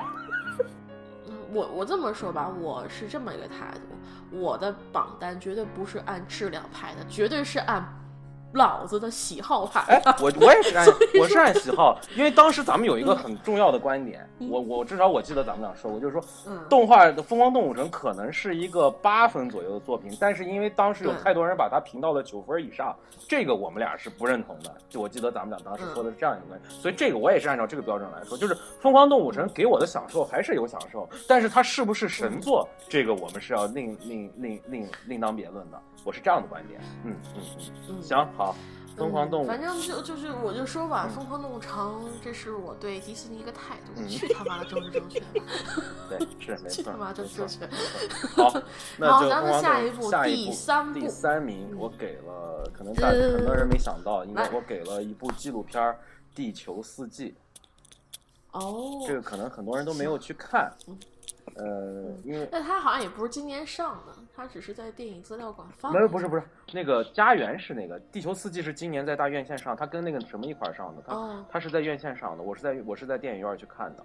呃，行，它是，所以我要放在一，我这这个我我我我是分的还挺清楚的。《地球四季》我是想什么时候？因为我总觉得在榜单中，今年如果有纪录片上映的话，我觉得应该有一部纪录片的位置，但是很遗憾。我因为自己的原因，我在最后没有能去看上《生门》，因为我发现好像《生门》这部片在大家的这个圈里面好像还是有蛮大的反响，但是很很遗憾，我我没有看上，所以没办法，我只能看，我就只能想到的两部纪录片，一个是《地球四季》，一个就是《哼，我们诞生在中国》，那个那个我这俩不比，然后再这没法比了，然后再加上其实我觉得《地球四季》里面它其实它是想通过动物来。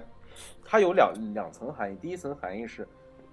他想通，他是想通过动物的环境来比喻人类环境的残酷，这是有一点。第二点就是，他其实他把环境环保的这个概念，尤其这种自然类的这种纪录片，其实大家总是有一个不约而同的环保概念。他把环保的这个概念，他给你的时候，他没有给你的那么那么崇高，或者说是那么。那么，那么，那么让你感觉就是感觉在说教，不是那样的感觉，就是他还是让你感觉到是在给你告诉你，我们现在的地球是什么样的一个情况，我们如果再这么做下去，我们究竟会面临一个什么样的情况？所以他，而且他其实他中间有一些小的一些。一些一些一些小巧思，就是它里面有一个画面特别好玩，就是呃这边有个动物，然后旁边一个人，然后有一个人的手，然后把它翻开，然后所有人都以为那是原始人，就是原始人的一个手在那儿，然后到到那个最后，就是到那个影片结束的时候才发现，其实那是一个现代的时候的一个人类把森林拨开看到了一只动物，它这是一个贯穿全片的一个小小眼儿，这样的这样的这种。这种小的这种巧思，在这部片中还是蛮多的，所以说，嗯，我就觉得这部片确实，因为很多人没有看，所以我我我就是其实挺希望，就是说大家如果有机会，还是看一看这部纪录片，因为当时排片也少，但是确实我觉得蛮值得看的，而且画面非常非常美，真的非常非常美。所以我觉得，不管从哪个角度上看，这部片是挺值得我们看的一部电影。因为在中国大陆，确实能上的这种有价值、有质量的这种纪录片本来就少。如果上一部大家再错过了，其实确实很可惜。所以还是希望大家有机会。现在因为已经看不上了，但如果有机会能够，不管是用什么方式，我觉得大家还是关注一下，我觉得挺好的。嗯嗯嗯嗯。好的，好。行，好，这是第三名。分三部，好，第二部。第二，第二部。呃，第二部和第一名其实就是近期的电影了。第二名就是《血战钢锯岭》。嗯，哇，这片儿，嗯，啊，行。呃，《血战钢血战钢锯岭》给我的感觉最大的感觉是我很久很久很久没有看到这样的战争片了。我必须要这样说一下，就是而且我觉得其实这种这个战争片，其实这个。这个战争片最大的一个特点，不是它战争的恢宏，或者说战争的残酷。我觉得最大的特点是，他把个人的所谓的个人的信仰与战争的这种合理性和以及战争的这种胜负，它放在了一个维度上来讲这个问题。而且，我觉得其实还有一点挺重要的，就在于。他在讲这部片的时候，他把前面的，就是前面的文戏，就前面的那那一个多小一个小时左右的文戏的铺垫，你在后面你才会感觉到，就是前面你在看的时候，你会有一些微微的感觉，就是说怎么这么长还没完，而且包括其实它中间包括这个 Andrew Garfield，就是这个 Dog 这个人。他在坚持他不拿枪的这些上面的时候，他其实你会在前面看的时候，我个人会有一些不理解，但是但是在最后的这个在之后的这个战争的这个这个整个的这个叙事过程中，前面的所有的那些点，你发现都解释得通了。这一点我觉得是这个片儿其实特别有价值的地方，就是说梅尔吉布森导演在拍这部片的时候，脑思路是特别清晰的，就是什么点在什么时候要解释明白，特别明白，所以这部片，这部片就特别特别特别的，就是工整，就作为一个战争片特别工整。这一点我觉得是是是挺不错的，而且尤其是在咱们的这个大环境下，能够拍出，能够就是首先我特别开心，这部片能在大陆上映，这一点我是特别特别开心的。而且是今年上，对，而且是今年，没有拖到明年，所以说我特别特别，而且而且就是这种感觉，就是我就是。能够一个相对来说及时的看到这样一部电影，而且尤其是这部片可能会在颁奖季也会有一些斩获，因为它也提名了金球奖，它在它也提名了金球奖的一些奖项，所以说可能它在未来的这个颁奖季会有一些可能的这个这个有一些存在感在吧。所以说在这样的一个情况下，能够及时的看到这样一部好莱坞今年可能算是一部相对来说热门一点的，其实它虽然那个投资不大，只有四千万美元，但是可以明显感觉到，就是说这部片它能够给你的这种。无论是你想去享受战争片的这种这种爽、这种血腥、这种爆的这种感觉，或者说是你想通过这个这种片儿能够感受到其他一些，无论是宗教性的，无论是信仰性的，其他的一些东西在里面，其实你都能感觉到，这个是特别强的。就是其实我对于这部片儿不是我就写了最后写了两句嘛，然后写我就写了一第一句是 A war a war hero can be entitled by saving people, not to kill，就是说就是就是战争英雄。并不是一定要通过杀人来来来来来表来来呈现，他得可以通过救人。还有一句话更重要，我觉得就是 God bless America，确实就是这样，就是确实是这样。所以就是天佑美，就是天佑美国，就是这种感觉太强烈了。所以这部片我觉得还是还是非常值得一看，有不管是商业层面。还是剧情层面，我觉得都是蛮蛮不错的一部作品。好，这是第二名。嗯，呃，就是你你要有什么？其实你你你等一会儿，你就是你可以你要你还要补充吗？我觉得这个片子我之前也说过这部片啊，对，你说补充了啊。如果你要有补充的话，你跟你跟他们俩录的时候，你可以再补充一下，因为到时候到时候到时候你控场，你想说什么说。完蛋了，完蛋了！我根本就没有控场意识。对，我就我其实我就特别 我特别期待这一期节目，我到时候一定要把你们仨人音轨都给我，我一定要我自己要合一版，我要看一下到底那个场面得有得有多像样。我跟你说，行好，这人没安好心，没安好心。好，血战钢这第二名结束。你说你说，是第二名。行，来第三名，第一名，呸，第一名，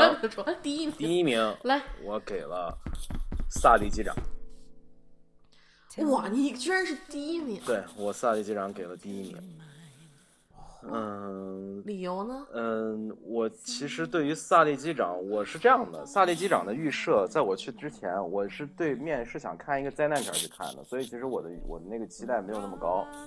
呃，我看的时候，我确实我觉得，但是。我在进去看的时候，当我发现其实这部片更重要的是一个剧情层面上的东西，它其实是对一个人的一个心路历程的描述，就是对这个机长的心路历程的描述，而且他通过叙事的不同的这个阶段的这种插叙，他通过时间结构的一个变化，能够在不同的层面上把所有的这个点都给你解释清楚，这是第一点。第二点，我觉得就是这部片最大、最好、最好的一个点，就是说好莱坞现在拍片也有一个很大的问题，就是不收敛。不深沉，不冷静。现在好莱坞很多片儿都有这个问题，而伊斯特伍德导演就是我们所我们经常叫他东木东八十岁的老爷子，八十岁的老爷子，他在拍片的时候，他依男人，因为因本身伊斯特伍德就是一个保守派的，就好莱坞的少数派，他是个保守派的导演，他在拍片的时候依然能够表现出他的这种沉稳，在他在对每一个叙事。他在要求汤姆汉克斯去表达这个人物的时候，在汤姆汉克斯在这个人物的这个情绪表达上，他有一个有一个点在，就是说你到这个点你不能破这个点，你破了这个点就破功了。在这部片中有很多情况下都有这样的感觉，但是但是这种收敛并没有个我个人来感觉，并没有丧失这部片的张力所在，这部片给我的张力依旧在。无论是他在听证会上他跟人交锋的这种张力，无论是第一次他们俩他们他们几个人面对面第一次，包括后来的听证会，到最后看那个录像，看那个模拟，然后再听录音。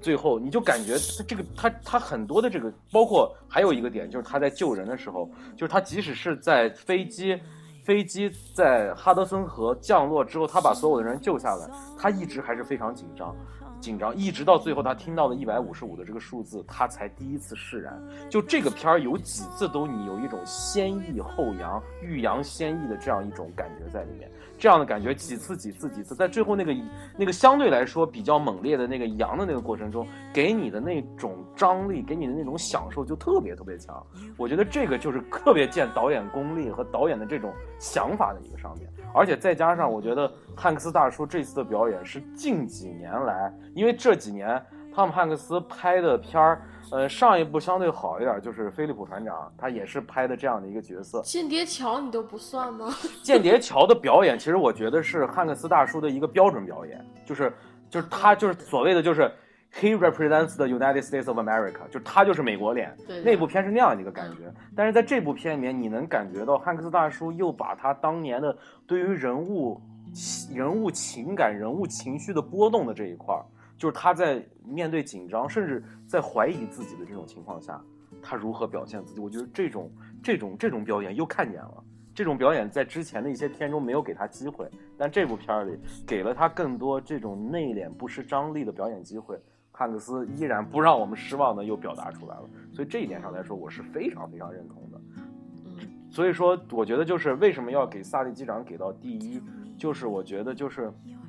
我这么我今年一年的观影经历，我真的没有看到太多的就是这种深沉内敛的剧情片儿，关键它还是个剧情片儿，它不是一个艺术类电影，它是一个剧情片儿。他把一个剧情片儿，甚至一个可以感人至深的剧情片儿，他拍的如此沉稳内敛，这是需要导演自己的一个一个一个控制和一个这种这种这种把握在的，而这种把握现在太多的导演做不到了，这一点，所以我是给他加分很多的。所以这一点，所以说从单从这一点上来说，我必须我我给他，我我是非常喜欢，而且确实我一直很喜欢伊斯特伍德的作品，包括他之前的《完美的世界》，包括他之前的呃《胡佛》，呃，他他很多作品我都非常，包括《美国狙击手》，就这些作品我都非常喜欢。伊斯特伍德对于这个社会的思考，他通过他的镜头语言，通过他的电影语言，对这个社会的思考，一直是那种特别沉稳，但是一针见血，就是这种感觉是老头特别。别特别强的一点，也是我特别特别推崇这位导演的一点。所以说这部导演，而且因为咱们在真正的在中国的大荧幕上能够看到伊瑟伍德导演的作品非常非常少，不多不多，这是可能是少数的。对，所以说这次我觉得我也是我也是特别感谢，就是特别感谢我们这个井喷式的十一十二月，能够让我们能够。在这样的情况下，能够看到，能对对对对，能够能够能够挽在挽救 KPI 的可能性下，能够给我们这么这样的电影在年末，所以我觉得还是非常享受。而且还有一点就是，呃，虽然是二 D，虽然惊险镜头不多，但是 IMAX 全画幅还是挺享受的。这个这个确实也是。所以说，综上所述三点，呃，对于我个人来说，《萨利机长》成为我年度引进片的第一名。当之无愧。嗯，好，我就说这么多。嗯嗯，我就添几句吧。行，你说。我不喜欢苏黎机长。我知道很多人夸你说的理由也非我也认，但是我当初看第一次接触这个事件的时候，我是看那一部叫做《空中浩劫》的纪录片。我想也跟你反复说过好几遍。那那个那个就是科普片，应该是科普片。啊，他那里面我更喜欢那里面那位机长的表演。那那里面机长不是表演，不是，他是表演。那里面请了演员重新模拟了哦，是吗？哦，那是那样。里边是请那个表人表演的，嗯，因为那个那一系列大概有十十十十三四季吧，我忘了。每一季它都是有有就是就是模模重新模拟一下当时的那个飞行状态，然后。给你讲它为什么会坠毁那个系列，如果说就是说有无聊的话，可以去看一下，然后让你感觉一下生命是多么的难得，灾难是如此与我们之近，就就这这么一个故，就这么这么一个纪录片，我是我是个人是非常喜欢那一套的。那一套纪录片，嗯，当时看的时候是连续看了很多集，因为一些小问题，飞机砰炸，砰摔了，砰一下死几十人、几百人、几十人这样的一个东西，突然有那么一集，它所表现出来的是机长的专业素质。好良好的飞机，良好的天气，再加上一点运气，让这个飞机完美的坠落在哈德森河河上。那一时那那一段，我觉得真的是那一集就真的是天和地利人，就是天天时地利人和，天地人和，对，天时地利人和促产生了这个奇迹。而为什么当时媒体那么大肆宣扬这个奇迹，也是因为。纽约在那么长时间都没有好消息，这是一个好消息。在遇到这么紧急情况下，那就是一种整个身心的放松。而且那位演员在里面表演的是非常冷静、非常克制。嗯，就是他遇到事情以后，第一件事情就立马克制。而相相反，那个我在看那个我在看汤姆汉克斯饰演这个角色的时候，他总是带点焦虑。他不管是在开飞机、开飞机的时，就是那个就是降落那年都非常的焦虑，就。就好像一直保持这个状态，我当时就觉得，嗯，就是就跟我可能因为我之前刻板形象就是他是非常冷静的，非常我就是对对就是这感觉，因为我觉得这种焦虑是非常正常的，就是因为是正常的，但是我当时觉得他那个那个演员所表达的是一个非常冷静、非常克制，他不是不紧张，他也不是不害怕，他就是。完成自己的工作，机械性的完成自己的工作。这个查完了，那个查完了，还有什么没有查的吗？然后这个都说完了以后，行，我们要降到河上，就这样子，非常平稳的拍完那一段。但是他不没有给你一种感觉，就是他就不是人的感觉，他就是，但是他没有把那种情绪外露出来。你一是就是飞机一不行，立马就开始那种就是全全精会就是聚精会神的那种状态。我就觉得。这这个这这种这种这这是我心目中的那个苏丽金这样状态，而且之到之后听那个黑黑黑匣子里面的对话也差不多是这种状态，嗯，也是这种状态。但是相反，我都看汤姆汉克斯那种状态，我就觉得，哎呦，就有点像那个，就是他之前今年拍之前年初拍的那部那个国王的全息图，那里面那种就中年危机焦急的状态又上来了。可能是我先先入为主的感觉太强了，所以以至于我对这个片子。我觉得不是特别好，有很多可能优点我都忽视了。嗯，也许我应该再重新看一遍，抛去我之前的那个成绩再看一遍。但是，我觉得我推荐你们去看一下那一集，就是那一集《哈德森奇迹》那一集，至少感受一下这个不同的表演、不同的方式、不同诠释。因为那个就是更更多的是用于科教，它不是一个部电影，它就四十五分钟，就是更多的是一个就是展示这个过程，而不是说有更深层的挖掘。但是我觉得那个版那个版本对我的感觉是更更强烈一些的。你是先看的那个还是后看的那个？行，我是我看了那个是看了好好几次，就是我心情一不好去看那一集去。我觉得那个苏丽机长太帅了。嗯嗯嗯，明白了明白了。我觉得帅的不行，然后就所以只有之后看这个对对，可能对苏丽机长这部电影是不公平的。我觉得是可能是我在评判这片是不公平的。嗯，就这样子，行行，咱们既然说完了，咱们院线片，咱们该说是资源，就是资源方面的前十，就是五部华语五部。对，然后引进片这边我还有五部，就是备选片，这备选片这五部没放进来。然后呃呃，刚才说了，就是就是呃就是有你的名字，有深海浩劫，呃有比利林恩的中场战事，有星际迷航三，然后还有。魔发精灵这五部，这五部我是没放在里面，但是也算是我的五个备选项吧，大概就是这么一个情况。嗯，行，好，好，那我们的呃院线十佳，我的天灵的院线十佳国产。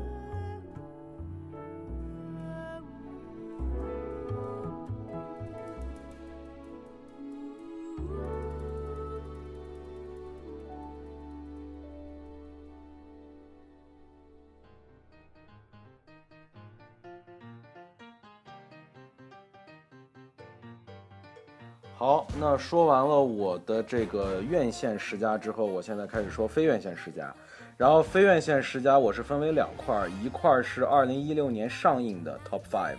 然后一块是二零一六年不是二零一六年上映的 Top Five。我选了大概有各有五部作品。然后哦，我的我给大家讲一下我的选择标准吧，因为确实今年上映的非院线片儿。呃，因为我回国之后可是工作比较忙，我看的比较少，所以我大概的这个选择范围，一个是，呃，一个是我看了的，就是我在电脑上通过不同的渠道看到的片儿；另一个就是我之前在美国，就是我四月份之前在美国的时候，我还看了一些当时的上映一些电影，所以我把这两部分加在一起，我选择了五部。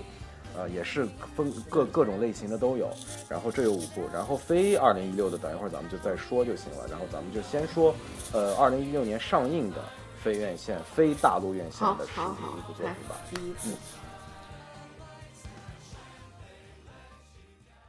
嗯，第五名我选择了《死侍》。嗯嗯。OK。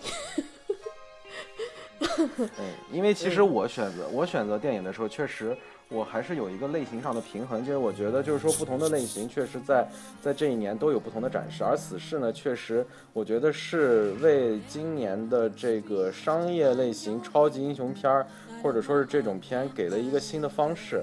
因为《死侍》确实，呃，你能感觉到就是呃，怎么说呢，就是呃，他的这种。因为它制作的成本不多，呃，制制作的成本不高，但是它通过这个这个人物本身的这种描述，以及人物自己的这个塑造上的这些优势，能够能够掩盖它小成本的这个很多的这样方面的优势，而且确实在这个场里面，我记得我当时去看的时候，大家都非常非常的享受的这一点特别特别强烈，所以单从这一点上来讲，我觉得它的这种创新性以及它。对于这种超级英雄电影的这样的未来的路怎么走，确实我觉得是有一定的这个借鉴意义在的。所以说，我觉得《死侍》，而且确实《死侍》这部片在今年，呃，如果抛开抛开就是神奇动物这些片儿里面，我觉得在这部片儿是商业片儿里面也是给我的愉悦度非常高的，有点像那一年的那个《银河护卫队》给我的愉悦度，就是让我一种有一种耳目一新的感觉，这种感觉特别好。所以一旦有了这样的感觉，你就会觉得嗯不错。所以就我就是把死死侍在商业片的这个领域上，我放到了这个名次。嗯，好，行，然后咱们再来，我我就不补充什么。第咱们史四，咱们死侍那是得说了不少了。行，第四名，第四名我给的你可能就更想不到了。说吧。第四名我给的是 Hello, my name is Doris。我去。OK。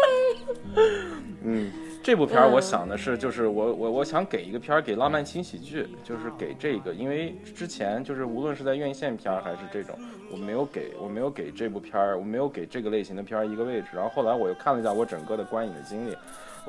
呃，我我我我想到，我突然想到了这样一部电影，就是说，虽然这部片儿确实，如果你要从无论是从质量上，还是制作上，还是怎么说怎么样，它没有太多的这种可说。但是我觉得这部片儿就是就是特别特别工整，就是你无论是无论是无论是这个片儿，他想表达的这个老年人的这种呃想要想要焕发自己新的这个生活的这种活力，在包括 Sally Field 在这里面的这个演技。就是你感觉这个老演员他在表演这样的角色的时候，依然如此的驾轻就熟，给你的这种感动依然很强。所以我觉得这部片在这一个类型中，在今年的我看到的这些电影中是比较出彩的，所以我把它排到了我的第四位。嗯，行，我没意见。好，你我刚才听到你，你是我去好吗？没有意见，你的意见是我没意见。那个，我就剧透一下我的这个。如果说是同样类型的话，我要选的话，我会选《La La Land》。啊，对，《La La Land》我没看，《La La Land》我没看了，我我看了，所以我就剧透一下。对，那个《爱乐之城》这部这部片子，我觉得应该是今年啊。在各方面来讲，都是一部分十分优秀的电影。对，这部片可能未来好好像是明年三月份哈，有可能在大陆会上映，所以到时候情人节吧，就是或者是奥斯卡开奖那一段时间。不知道，不知道，但愿能够在奥斯卡开奖之前，那那那啥，不过能不能上，我也能不能去看也是个问题啊，所以也不知道，所以好吧。那那个片子我是就是这么，我我是特别喜欢里面那种对爱情的描述，嗯，然后。看的我稀里哗啦，稀里哗啦，稀里哗啦，所以说，这这可我反正我 top 里面肯定有这部片儿。好，下一部，OK，第三名。好，第三名我给了《各有少年时》。嗯，嚯，你从哎，我给我给我来给你重复一下三个三个片儿，史哥福哥第一个死侍好像是啊哦，然后你你好，我叫多雷萨是，我去，然后各有少年更是火，你可以听听第二名和第一名的啊。各有少年时，首先也是因为第一点，呃，理查德·林克莱特是我特别喜欢的一个导演。然后我在看这个片儿的时候，我确实就是，其实这个也是咱们之前在聊的时候也也也聊挺深入的。就是我觉得林克莱特导演对于时间的把握，在青春片甚至在人物成长这方面，无论是拍爱情片，无论是拍成长片，还是拍青春片，他对于时间的这个把握都特别有意思。你看他。他在那个《爱的三部曲》中，他通过二十年三部电影，然后表达了这两个人物男女主角的这样一个成长，以及他们在他们在话痨，即使他们在话痨的时候，他们话痨的不同侧重面也不一样。所以说，那个电影是在那个层面上是给了你不同的这样的思想。然后再再比如说像在那个叫什么《少年时代》，就是《博维户》那部电影中，他又通过了一部拍了二十年、拍了十几年、将近二十年的电影，来讲了一个少年的成长。甚至讲了一个家庭的成长，一群人的成长，这个里面也是一个对于时间的一个，它是它其实是通过呃电影来在表达时间的力量的这样一个一个一个一个一个一个思想，我觉得非常强烈。而在这部电影中，他玩的一个另外一个层面上的时间，就是他通过一个极短时间的表述，其实就开学前的两天三天的时间。来表达人物，就是说他通过短时间中来表达人物的这个属性的变化，以及人物的生活状态的变化，从一个中学生在家待的中学生，向一个要嗨翻了的大学生的这样一个转变的过程。这个里面它还是表，虽然里面有很多的屎尿屁，里面有很多的这种这种这种这种这种就是。呃，荤的呀，或者这样东西在里面，但是我觉得其实拍的蛮有意思的，而且就是因为我在电影院看的时候，我能感受到当时看的那些，就是因为那个是大概是八十年代左右的事情，所以应该经历过那个时代。就是我看到一些大概三十四岁、四十岁男的在看这个片儿的时候，都会很多次的会心一笑，特别多，所以我能感受到，确实他这部片儿也打到了当时的那些经历者。美国人那些点，所以从这个层面上来讲，我也觉得这部片是不错的。所以从这几个层面上，我觉得这部片是给了我一个还是不错的想，尤其是我觉得其实也是为我记得咱们之前在聊的时候，我也说过这个问题，就是说其实这也是一个拍春片的角度，就是说我们不需要非要把你从初中甚至小学一直演到你的工作，就要把整个的你的这个成长过程都要经历中。其实你可以完全截取一个小点。一个一个一一个片段，你就能把你的青春岁月表现得非常好，这个也是我们觉得，我觉得也是很有借鉴意义的。所以从这点上来说，我其实你之前说，呃呃，你的这个你的这个片儿，其实就纯你多喜欢你就把它排在 top 里。其实我也是，我就是我也其实我我排我排榜榜单也非常任性，就是我一个是我喜欢。一个是可能相对来说考虑一下类型，但是其实考虑类型这个都是次要的，还是其实我确实很喜欢，这个是很重要的。嗯，好，那个片儿我再说一遍啊，《歌友少年时》是一部非常的。属于就是说偏男性，就是雄性思想思维比较严重的男性观众来去看的，就是比男性荷尔蒙非常的浓重。你会觉得，哪怕是几十年前那种男孩子干的事情，几十年后男孩子还在干这些事儿，可能有点不同。男孩就是这样的，男孩就是这样的。男男孩在那个时期，他就是必须要荷尔蒙那么强才行，不然的话，如果那个时期不强，那这个男的也就没戏了，是吧？对，如果是女生的话，我推荐你们去看《成长边缘》，Age of Seventeen，同样也是那个成各 有少年时，呃，那个是就是那个男主角演在里面也演了一个角色，就是演演女主他哥。但是女生来说，那个那部片更适合女生去看。所以咱们今年啊，正正好我这有个推送是猫眼电影的推送，说一周票房长城三点五亿连冠，二零一六年全年票房突破四百四十一亿，超去年。对。终于勉强的完成了今年中国电影的最低 KPI，真是，我们从这个层面上还是感谢一下长城吧。长城，你可以的。你看，你也没看过，这是我们现在都没有看过长城，所以说我们这边是要到明年二月。对，所以我们都不过了那个颁奖季，然后所以我们都不做评价。但是，但是记着，你记你记着啊，就是说。在咱们录节目，应该伊森会在后天或者明天会去看长城，你到时候一定问一下他关于长城的观点。我跟他说了，我说你看了以后才能骂，不不看没有发言权。然后他说好，我一定去看。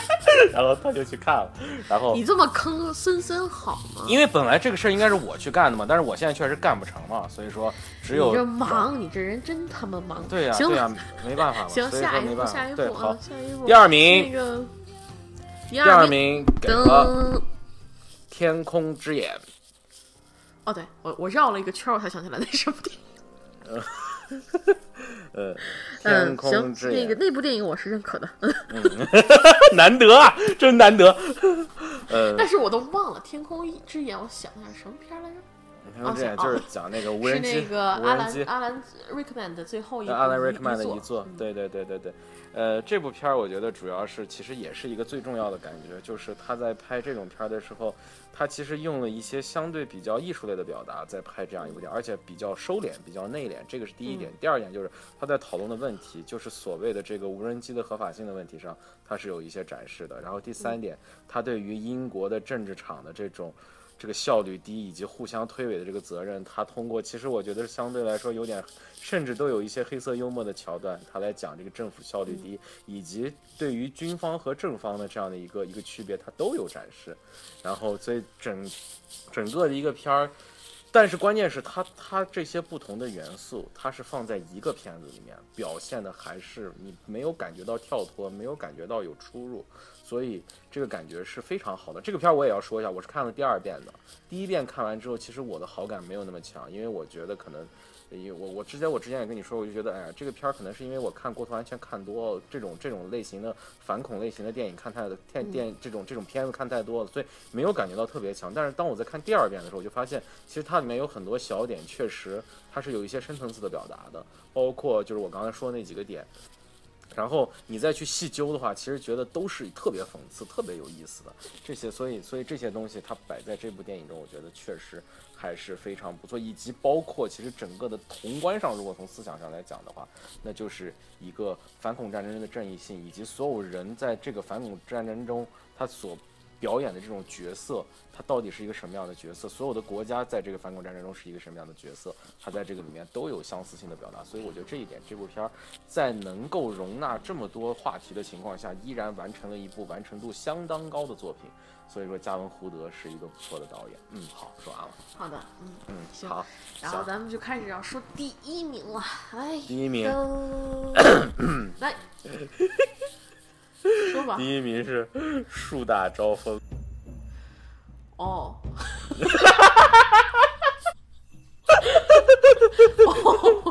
OK，行，成。我确实要解释，我确实要说一下，因为确实就是我确实说，我今年能在就是二零一六年上映的非院线片中能选的这个范围确实比较小，所以你要让我真选，我确实选不出几部来。但是我觉得这五部相对来说还是我就说，我要你让我说，我觉得选的我还无愧于心，所以我觉得我还是嗯嗯，我我没有质疑你的无愧于心，我就想知道为什么树大招风会比天空眼这些片都要都要都都都都要强到第一。树大招风最有最最最重要的一点是让我回忆到了港片的巅峰时代，巅峰时代的港片的那种风骨和味道。这一点是最强烈的，就是说，你能感觉到这个片的整个的气质都有一种当年八十年代。末九十年代初港片的那种气质在，但是他在那个气质，因为其实你现在看那个时代的港片，就是说你能感觉到，就是气质上是有特别强的那种表达，但其实在技术层面上是有一些粗糙的成分在的，这个是时代的问题，没有办法。但是在这部片里面，《树大招风》这部片里面，三段平行三段叙事，三段叙事通过不同的情况穿插在了一起，然后通过一个特别有意思的情况，三人有一次不期而遇，然后整个这样的。一个表达，就是说他，你也可以看到，这个电影在剧本层面也是非常非常花功夫的。嗯，虽然虽然我们依然强调，就是说这部片明里暗里想表达的一些政治上的一些理念和东西，我是不认可的。但是就是一个特别重要的一点，就是说，即使你不认可里面他的政治理念，你依然会特别希望这三大贼王可以干票大的。就是就是就是这个感觉特别强烈，就是完全就是你在这么多年很少很少能看到香港人拍出这么一部有味道、有骨头、有有血性的一部一部一部犯罪片，所以我觉得这部片对于我来说，如果单纯让我从私人的观影感受，即使是在电脑上看。相当相当好，就是观影感受相当相当好，这一点我是非常喜欢的。行，好嘞。我就觉得咱们看咱们这排片这量啊，咱们看着咱们排片的这个这个时间段都是年初的片儿，对，年后的片儿基本上没几部，你不觉得特特别那个伤感吗？我我是今天我觉得真的是有种。我是有特殊原因，我我年后年的我确实也没看几部，我不知道后年那些，因为你像什么今年的其他的，像你比如说像什么他，像那个什么呃完美陌生人。像什么都没看，呃，什么一个叫欧维的男孩选择死去？什么叫一个叫欧维的男人？那个那个人已经就是老头了，是一个男人男人，我就死，所以这些我都没有看，所以没有看的片儿我不敢胡说，我也不敢胡弄，所以我也确实没有时间，所以我只能在我看了这些片里面选。但是庆幸万幸，我在看了之后还相对有一些质量，我还我还在我这儿能说得过去的，所以我就选了这几部片儿。呃，至于下半年的片儿，我之前也说了，就是说因为下半年。可能还牵扯到另外一个问题，就是颁奖季的问题。确实，很多颁奖季的片儿会在近一段时间，从可能从十二月十几号开始，一直到一月中旬这一段时间中，会在北美市场井喷式的上映。所以，如果还有这样的片儿的话，我觉得可能到时候我们还会有另辟新的节目，到时候大家还会，我们还会再有再有这样的表达，在另外的情况。但是，现在这个情况，我也就只能排除这些电影来。所以就希望您能匀出点时间啊，大爷，从你那个，从你的社交，从你的那个各种的那种，就是现实生活中抽出点时间来给我们 看看电影，好不好啊？哎，我最近最近是真的没办法去电影院看电影，所以这个是，所以我我如果有时间，我所以就。所以这个只能这样了，不提了，不提了。这这这伤心的事咱就不提了。好，行了，咱们这个。然后，二零一六年上映的，我还选了三部备选，就是在如此有限的观片量中，我还选了三部备选。一个是《黑色闪电》，哦，就是《Race》，克洛弗道十号。克洛弗道十号还有呢？嗯，然后还有就是《踏雪寻梅》。哦，行，嗯，都是不错的片儿。嗯，这三部片儿是我在备选里面的。好，行，那二零一六年上映的非院线 Top Five 我就已经说完了，然后还有五部就是比较任性的了，就是因为它没有咱们没有太多的限制。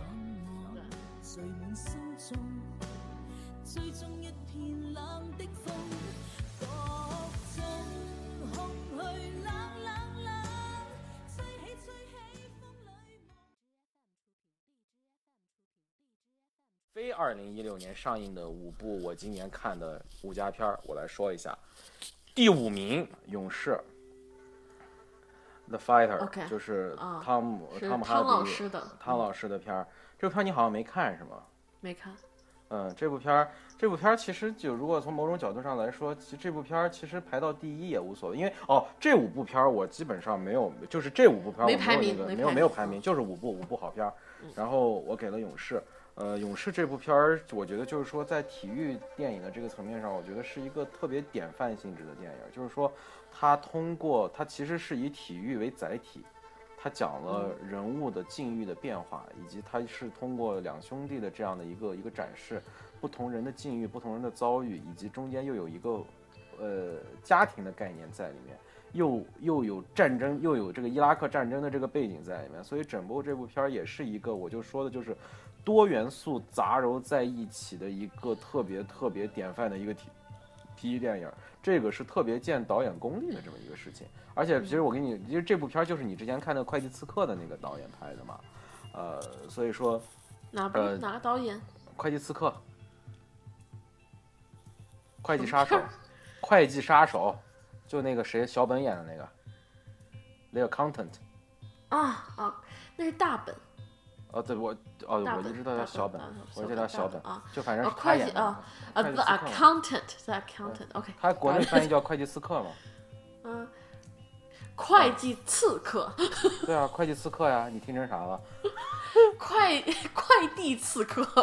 啊，那你那那你那你听错了，那你真是听错了。那个我的反应什么哪个是什么片？行，所以所以是那个导演拍的，但是那个会计刺客我还没看过，所以我不知道那个片儿拍的怎么样。但是这个片儿确实，呃，是是一部确实挺有水准的作品。然后让我想到了去年的奎迪，而且我觉得其实在人物的表达上，呃，奎迪是我觉得他比奎迪的表达是更更好细腻。所以对，但是奎迪有一些奎迪有一些其他方面的表达，对于黑人文化的表达是。更有更有张力的，但是我觉得两个片儿各有所长，但是我更喜欢勇士多一点，所以说呃这部片儿我把它排在了我的我的前五，然后前五的另外一个，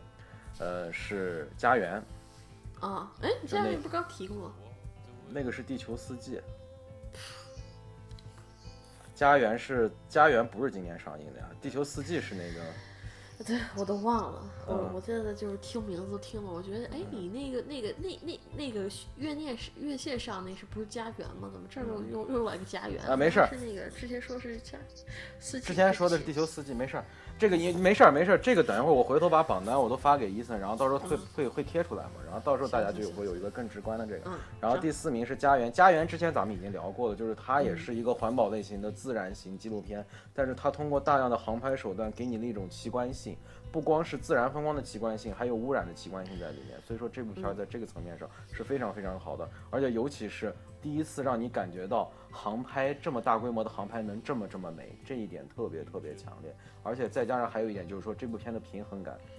这部片的平衡感也在里面非常好，就在于就是，呃，它既给你了绝望，但是在绝望的最后能够给你一丝寻找希望的。寻找希望的灯火，这一点其实这部片我觉得也表现得非常好，所以这一点上来说，我觉得《家园》值得排在我的前五中。嗯，好，大概就是这个感觉。嗯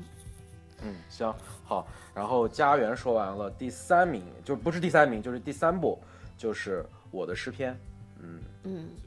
嗯，就是那一部，就是那些讲民工诗人的，讲农民讲农民工诗人的那部纪录片。这部片我觉得，如果单从质量上来讲，我排不了这么高。但是我觉得它是有一个特别重要的现实意义在里面的，就是因为确实这个群体，即使我们再关注、再关注也不为过，因为他们确实还是生活在我们这个社会的生活社会边缘，这一点非常，这一点是非常对。而且你能感觉，就是我在看他们这些诗中，你能感觉到他们是有情怀的，他们是有想法的，他们是想表达的，但是我们没有给他们更多的表达的窗口，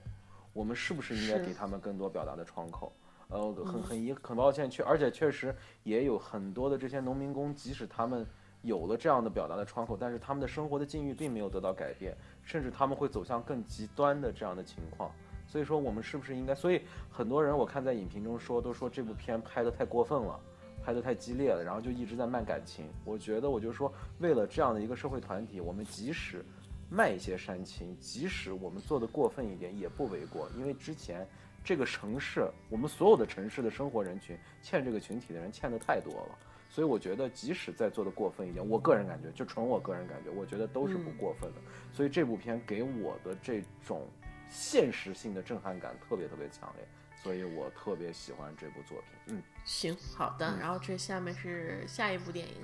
第二名，第二，你不是不排名吗？啊，第二部，第二部，sorry，sorry，sorry，第四。第四部，第四部，sorry，第四第四部，嗯，The Lady in the Van，啊，那部片，住货车的女士，这部片我之所以排在这个里面呢，有一个最重要的因为是它的音乐音乐性在里面，就是音乐性，而且再加上就是我觉得就是这部片这部片我特别喜欢这部片的调调，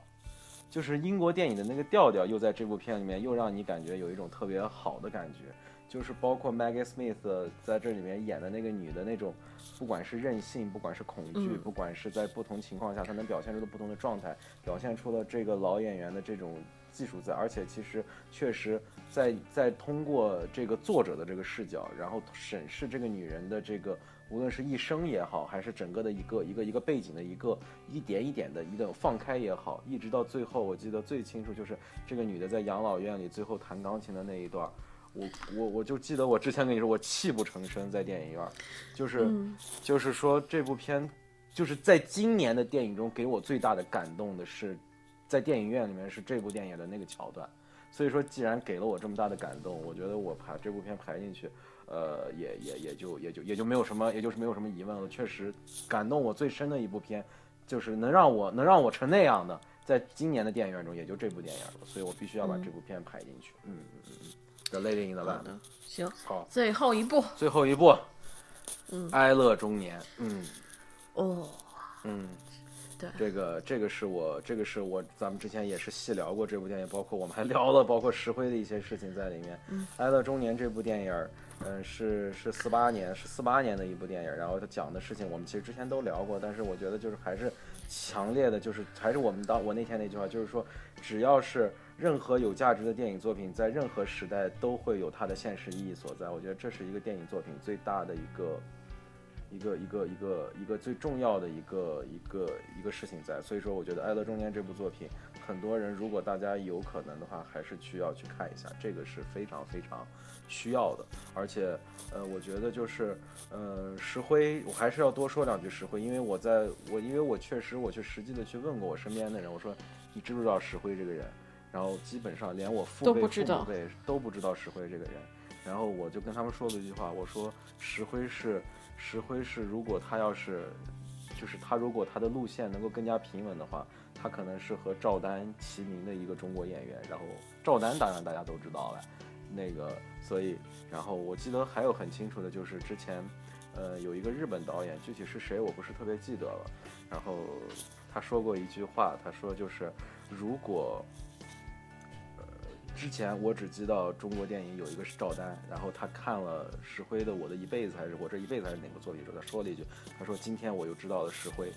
所以说其实真的是，如果石灰他没有这些遭遇，没有这些东西之后，可能会有一个更新的一个更新的一个一个一个认识在，所以我其实我特别敦，我特别希望就是能够听咱们节目的人，因为我我也没有听过其他的电其他的电影类节目聊过这个人，所以我觉得就是说。我也觉得，我不能说是有使命感，但是我觉得我有这个责任，把这样的一个人能够让大更多的人知道，然后能够让他的电影能够让更多的人看到。我觉得这对于想去探究中国电影历史、中国电影发展轨迹的这些影迷朋友，或者说是感兴趣的人们，是有一个更帮更有帮助的事情。我就是特别希望，我觉得能给我这样的情怀的这种老电影、老片子不多，石灰确实是一个。嗯，我就想说这么多。行。啊，行行，那我的这个两四个 top five 我就全部都说完了，然后嗯呃，那咱们的这个第一趴 也就差不多了，是吧？嗯，这花了这么长时间，终于差不多。对，我靠，这是这又这是真正是讲了有两个小时的时间，哎，是两个小时差不多。哎，差不多了。然后你们那天，我就在想，你们那天得说多久，我就不知道了。嗯，我我我不知道了，这别问我。你是控场呀？别问我，I don't know。行，好，那咱们这一趴的内容咱们就到这儿，然后咱们接着再往后说下一趴。